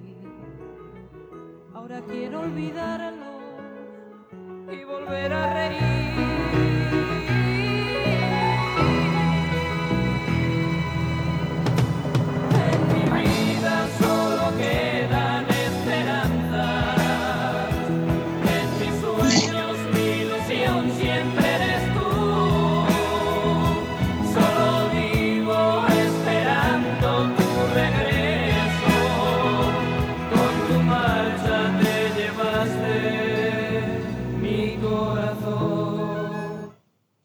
Siento un poco de tristeza por las personas que no pueden disfrutar de estas canciones. A mí me puede gustar Aerosmith, eh, no sé, Aerosmith o yo qué sé, Extremo Duro y ¿Eh? Los Pecos. Luis, yo es que, claro, ya sabes que yo, no- a mí me flipan los pecos. Yo me acuerdo, me acuerdo, me acuerdo de escuchar de, me acuerdo de escuchar esta canción hace muchos años, ¿no? Y me, me flipa. Esta fue la primera canción que ellos grabaron ¿sí? Mm. y fue su primer gran éxito antes de que sacaran el disco, ¿no? Que después sacaron el disco concierto para adolescentes, un disco que, que es una maravilla, ¿no? Un disco que, que es imposible, para mí es imposible escucharlo y no, y no, y no emocionarme. Eh, no pertenezco a la generación de los pecos, ¿no? Bromas aparte, no pertenezco a la generación de los pecos. Mm, Soy bastante, soy, menor, ¿no? Eh, pero, pero bueno, siempre han estado conmigo y siempre van a estar conmigo. De hecho, eh, pues eso, me acuerdo cuando conseguí este disco grabado, que bueno, que me tiré como un año, además conseguí los dos, el concierto para adolescentes y un par de corazones, que son los dos primeros discos que sacaron, y los grabé en una cinta de estas eh, Maxwell, Maxwell, Mas- ¿era Maxwell o Maxwell? ¿Te acuerdas? Máser, pero de hierro o de cromo. De hierro, de hierro. Es que no había, no había pasta para de cromo, ¿eh? No, no, no había pasta, no había pasta. ¿no? Además, se lo, me acuerdo que era un compañero de la facultad de mi madre, que, que luego terminó siendo gay, era el que tenía los discos, se los grabó. Y, y bueno, me tiré un año, un año entero escuchando esos Que dos tener discos. todos los discos de los pecos sospechoso, ¿eh? Yo ahora los tengo. David. Es una opción siempre, ¿eh? Sí, sí, pero ya sabes que con Richard Gere te vas tú, no yo. Sí, sí, con esa además es que no te lo dejo. Que no me lo deja dice el otro. Pues topa a ti, hombre. Eh, no sé, me, me parece, me parecen geniales. O sea, yo me encantan los pecos y, me- y me siguen encantando. Ya te digo, los discos, creo que el último disco es del 2005 o 2006. Me parece una maravilla. Tiene una emotividad dentro que, que- que me, que me encanta, ¿no? Y esta canción, pues bueno, esta es, es un mito, ¿no? Está eh, acordes y, y, bueno, háblame de ti, ¿no? Que ya esa ya está en un par de, un par de corazones, ¿no? Eh, bueno, y muchas otras, ¿no? La de Juani, ¿te acuerdas la de Juani, esa? Sí. Yo te he querido como un hermano, o sea, la canción me, me, me emociona, ¿no? Me, me encanta y lo reconozco Son reflejos de otro tiempo, ¿no? Y no soy gay, ¿vale? Pero me encantan los pecos. Ahí ha quedado. Bueno, pues vamos a escuchar ahora eh, fragmentos de tres temazos de los 80 Ajá. y luego Vale. los comentamos. Venga, vamos con ellos. Venga. Vamos allá. El primero.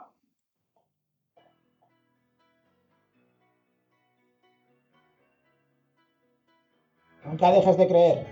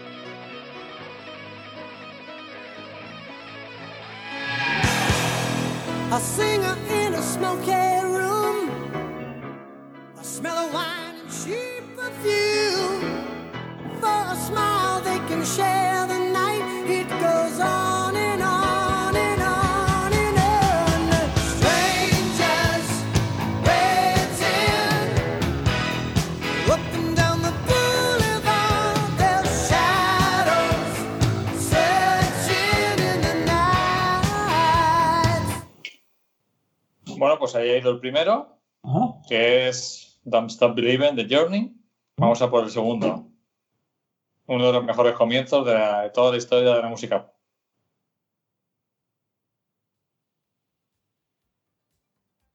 Ah.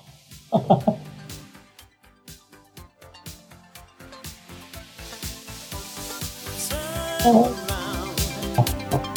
Look at what you see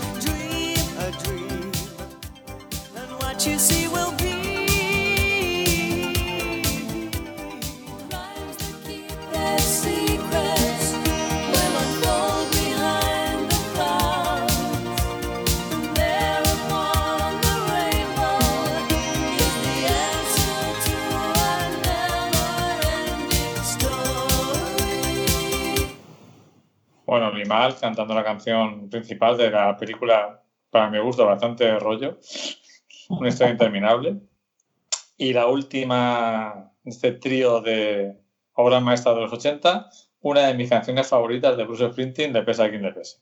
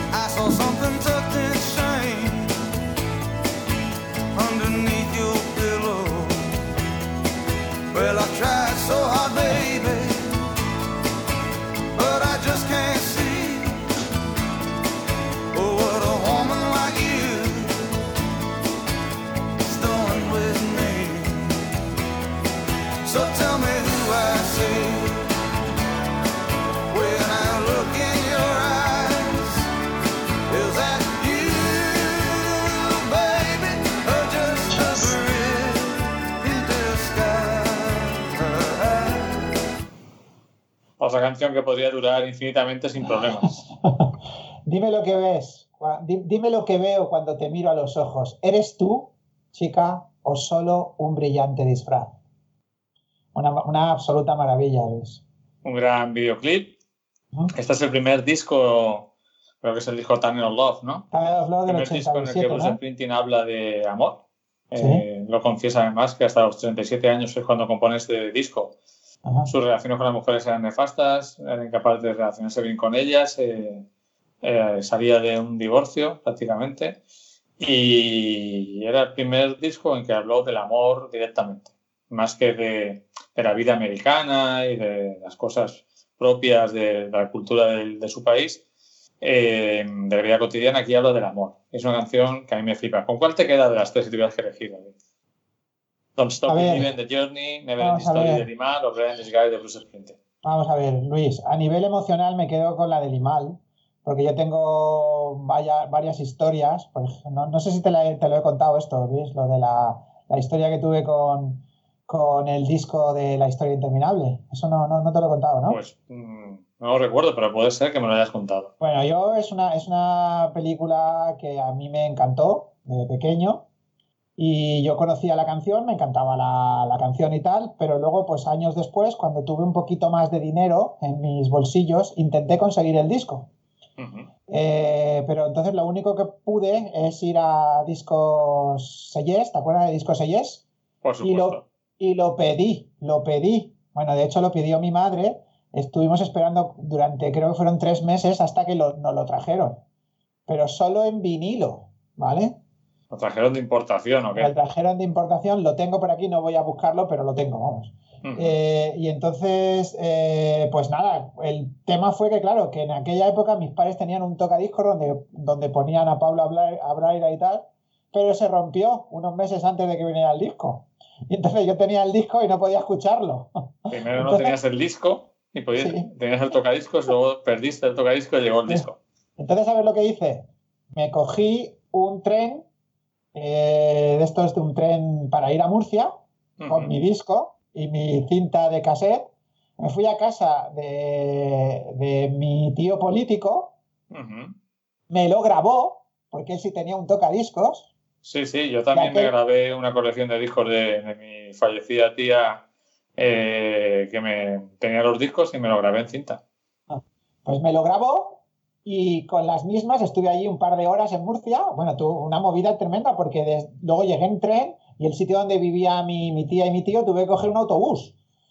Porque ellos estaban trabajando y tal. Me grabaron el Toda una disco aventura. y luego con las mismas me volví con el autobús y luego con el tren a mi casa, a llegar a mi casa a poner la cinta a escuchar animal, ¿no?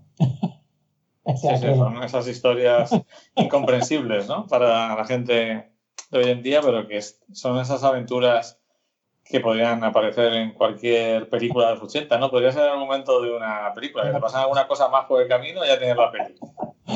Bueno, eh, en cuanto, o sea, que esa es la que más me, me llega, ¿no? Eh, me gusta la película, ¿eh? aunque, aunque a ti ya sé que no te gusta tanto, pero la película de Wolfgang Petersen me gusta, me Creo que gusta es una película que es una historia con muchas posibilidades, pero que está mal desarrollada. No sé si por falta de medios o qué. Yo he leído la novela, de, después, años después leí la novela de Michael Ende, eso me parece una, una verdadera obra maestra, la novela, y creo, no sé, fíjate, esto es lo al contrario que se suele decir, ¿no? Cuando lees el libro y dices, "Mm, la película está mucho peor que el libro, tal, ¿no? Pero bueno, pues yo, al leer el libro, me gustó más la película, porque pienso que, que es difícil llevar ese libro a la- al, al cine y que Wolfgang Petersen lo hizo de la mejor forma posible. Evidentemente, el libro es mucho mejor, ¿eh? O sea, yo, si quieres realmente emocionarte, vete al libro.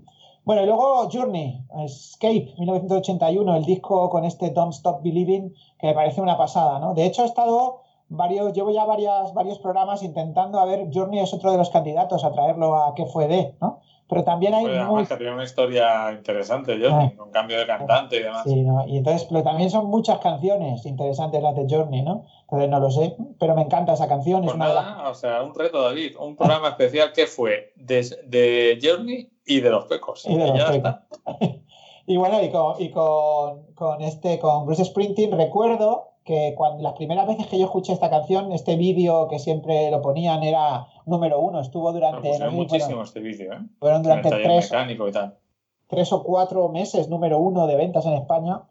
Pues yo no, yo estaba más, en el 87, 88 está más, más influido, bueno, no había ni nacido, ¿no? Pero si hubiera nacido estaría influido por el Italo Disco y entonces me, me costaba llegar a, a- a Bruce Springsteen, entonces no le echaba mucha cuenta.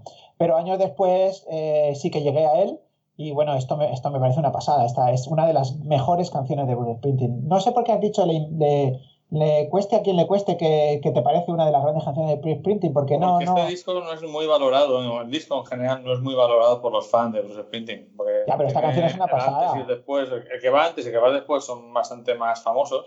Y este se considera un disco de transición. O sea, a mí me gusta este disco, me gusta bastante. Recu- recuerdo que en su momento, cuando lo escuché las primeras veces o escuché los singles, no llegaba a él, pero luego lo he escuchado después y a mí me, me- me gusta mucho. ¿eh? Recuerdo perfectamente cuando él llega después del, del taller mecánico, llega con las flores, ¿no? Y ella está Ujú. con otro, ¿te acuerdas de esa escena, no? Sí, sí, claro. o sea, que eran los videoclips que contaban unas historias magníficas. Una maravilla. cinematográficos. O sea, mm, con las tres, me quedo con las tres. Eh, para terminar, he elegido una canción que creo que ya es de los del principio de los 90 y que es para mí la mejor canción de los boys band, de las bandas de chicos. Es una canción que yo creo que escuché, no le presté mucha atención, pero luego la utilizaba un tipo bastante nefasto su- para cerrar su programa, pero me gustaba mucho que utilizara esa canción. Ya sé quién es, estás, estás hablando del Alcalá. Alcalá. Alcalá, Sí, Alcalá, sí. Mm. Y que, por cierto, os recomiendo una entrevista de Antonio Alcalá a Gravé Rufián. En la Se llama, se llama Jos- José Antonio Alcalá, ¿no? José Antonio Alcalá, exacto. Que además, que Eh, además es, es- es gay, lo sabes que él es Sí, gay, sí, ¿no? sí. Pues recomiendo porque Alcalá ataca bastante a Rufián, lo cual me parece bien. Pero. Rufián se defiende de una manera muy inteligente. A mí Recomiendo no me- esa entrevista, está en YouTube. A mí no me gusta Alcalá. Yo lo escucho en, el partidazo, él sale y tal. Me parece, pues también, me pasa lo mismo con Juanma Castaño. Me parecen dos tipos que lo único que buscan es el morbo y, el sensacionalismo, ¿no? Eh, sacrifican lo que es informar bien por eso. Pero bueno, pues tienen éxito y ahí están. Yo, eh, Alcalá no lo diría tanto, pero Castaño me parece un tipo bastante ignorante en general. Creo que estoy contigo. Lo que pasa es que creo que los dos comparten el hecho de que, mm, pues eso, ¿no? De que, que la verdad no te estropee una buena noticia, ¿no? Y además es siempre, mira, el otro día estaba escuchando, hizo, entrevistó a, la, a Irene Lozano el- al principio, ¿no? Sí. Eh, y entonces fue en el, en, el, en el partidazo. Y entonces al principio pues fue una entrevista. A ver, Irene Lozano no es santa de mi devoción, ¿vale? Pero bueno, eh, fue, fue tranquila la entrevista, ¿no? Él estaba contando sus cosas, sus ideas sobre el tema de cómo va a continuar el deporte después de todo esto. Pero me, fue clarividente cuando terminó la entrevista, claro, él a Irene Lozano, la, digamos, no le hizo, fue muy discreto cuando le estaba preguntando, ¿no? Más bien le estaba más bien, digamos, chupándole el culo que, que metiéndose con ella, ¿vale? Pero cuando terminó la entrevista, dijo una frase que me dejó descontrolado, ¿no? Dijo, que bueno, esto ha sido como una prolongación de la linterna, ¿vale? Sabes que la linterna es el programa Sí, que va sí. antes, ¿no? Dice, entonces hemos estado tranquilos y le dijo a todos los que estaban por allí, dice, ya podéis sacar los cuchillos, los cuchillos, que ahora empieza el partidazo. Como decir, vamos a montar el follón, ¿no? Vamos a montar la polémica, la historia, ¿no? No me gusta esa forma de, de ser. Supongo que eso es lo que da audiencia, lo que mantiene a la gente despierta, lo que llama la atención. Pero bueno, yo creo que eso es. Y luego, como ignorante, pues sí, es un tipo que yo creo que solo sabe eso. Es decir, no sabe, sabe que tiene que crear polémica y punto. No, pero Eh, algunos comentarios que hace de, de verdad no sabes eso. pues por eso te estoy diciendo que no, que no. Sí, pero bueno, Alcalá es, también tiene ese punto, igual que es lo que tú comentas, pero creo que es más inteligente, más culto. Yo no, ya a ese nivel no sé. Yo lo que pasa es que a mí- para mí les pierde ese afán de, de buscar la noticia polémica y de justificar ciertas cosas, pues que no son justificables. Si ellos las justifican, si, si en ese momento tiene, o sea, no sé, no te metas con los periodistas. Los periodistas no se equivocan nunca, ¿no? A mí yo veo a Alcalá siempre con esa, con esa bandera, ¿no? Y bueno, pues claro que se equivocan, son personas, se equivocan como todos, ¿no? Pero bueno, eh, la la lo, que vas a traer de, de los del Back for Good, este, esta canción me parece una parece una maravilla de canción. Es- y es con esto una terminamos el programa una ya antes del cierre. Ahí va. Vamos.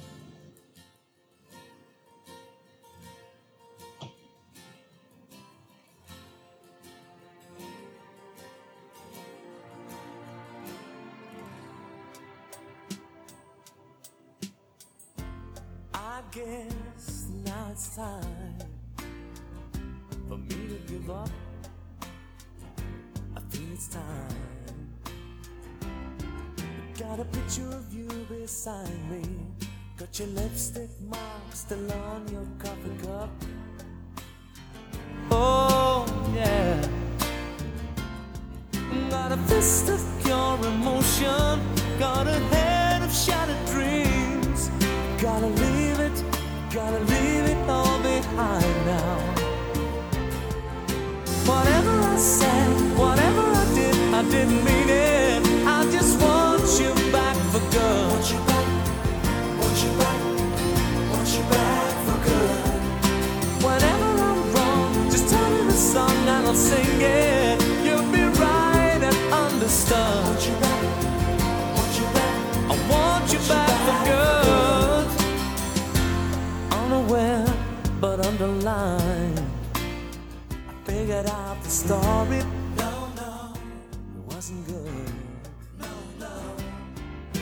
A corner of my mind, I celebrated glory. But that was not to be. In the twist of separation, you excelled at being free. Can't you find a little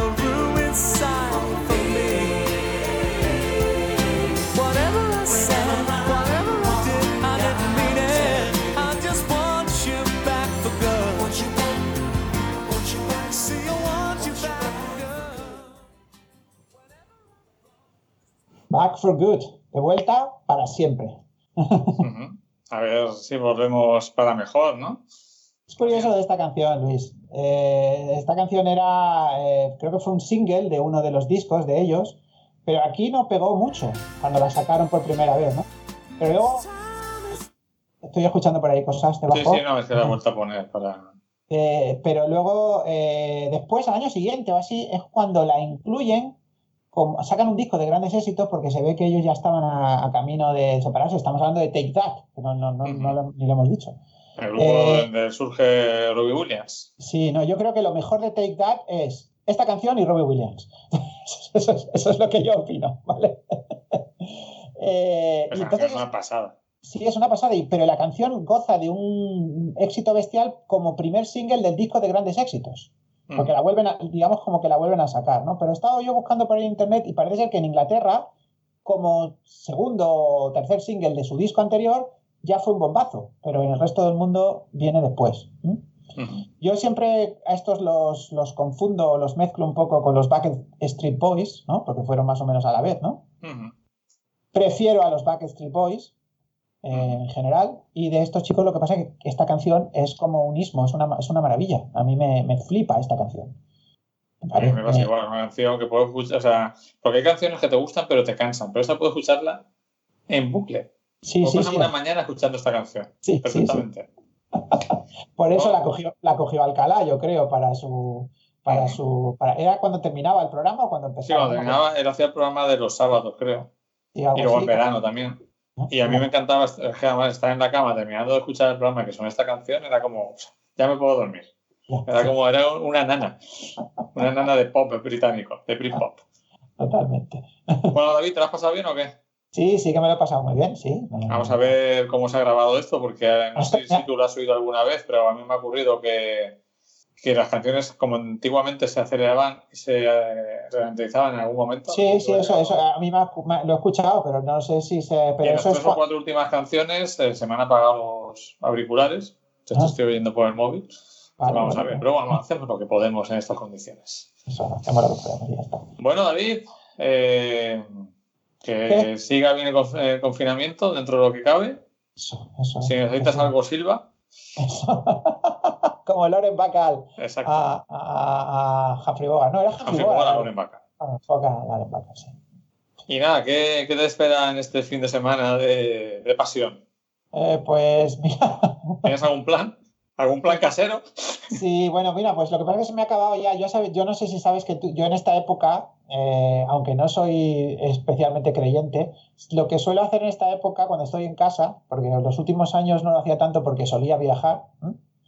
Eh, es ver cine Semana Santero. Cine bíblico. cine Semana Santero, ¿no? Y, pero lo que pasa es que este ya casi las he visto casi todas, ¿no? Y entonces este año me he quedado ya con dos que ya he visto. Voy a ver si, si que las he visto, las, las vi ayer y antes de ayer, ¿no? Que han sido La invasión de los bárbaros y Francisco de Asís, ¿no? con Bradford Dillman, eh, de Michael Curtis. Eh, y bueno, pues no sé si encontraré alguna por ahí más para ver de estas. Eh, y bueno, pues tengo, tengo Siempre te puedes poner Espartaco. Sí, peliculón, peliculón. Y- o Benur, ¿no? o bueno, o a mí hay muchas de. Cubadis, la caída del Imperio Romano. Cubadi y la caída del Imperio Romano, todas esas me gustan, ¿no? Y también hay una que me gusta especialmente, que no, que no es tan conocida, que es Barrabás. ¿eh? Sí. ¿Has, visto, ¿Has visto ¿Esa es de Fleischer? Es de Fleischer, ¿eh? Me parece un peliculón. No la he visto, no la he visto. Yo es que el cine Semana Santero me cuesta. De hecho, tengo, tengo en, mi, en, mi, en mi disco duro tengo una carpeta que se llama así, Cine Semana Santero, ¿no? Y cuando encuentro alguna la pongo ahí para ver en esta época. Pero vamos, ya las he visto casi todas las que realmente merecen la pena las he visto, ¿no? Pero a lo mejor, pues rescato alguna, la vuelvo a ver. Tengo trabajo, ¿veis? Tengo, tengo que hacer cosillas de investigación de la universidad. Y, y bueno, pues, pues eso, ¿no? Y algo de, algo de deporte y, y poco más, ¿no? Y salir a, salir a la ventana cuando sí sale un poquito de sol. Pues sí. Bueno, David, pues ha sido un placer como siempre. Eh, en el próximo doble bretina, que lo grabaremos se- casi seguro, por no decir seguro, también en casa, haremos un especial Eurovisión.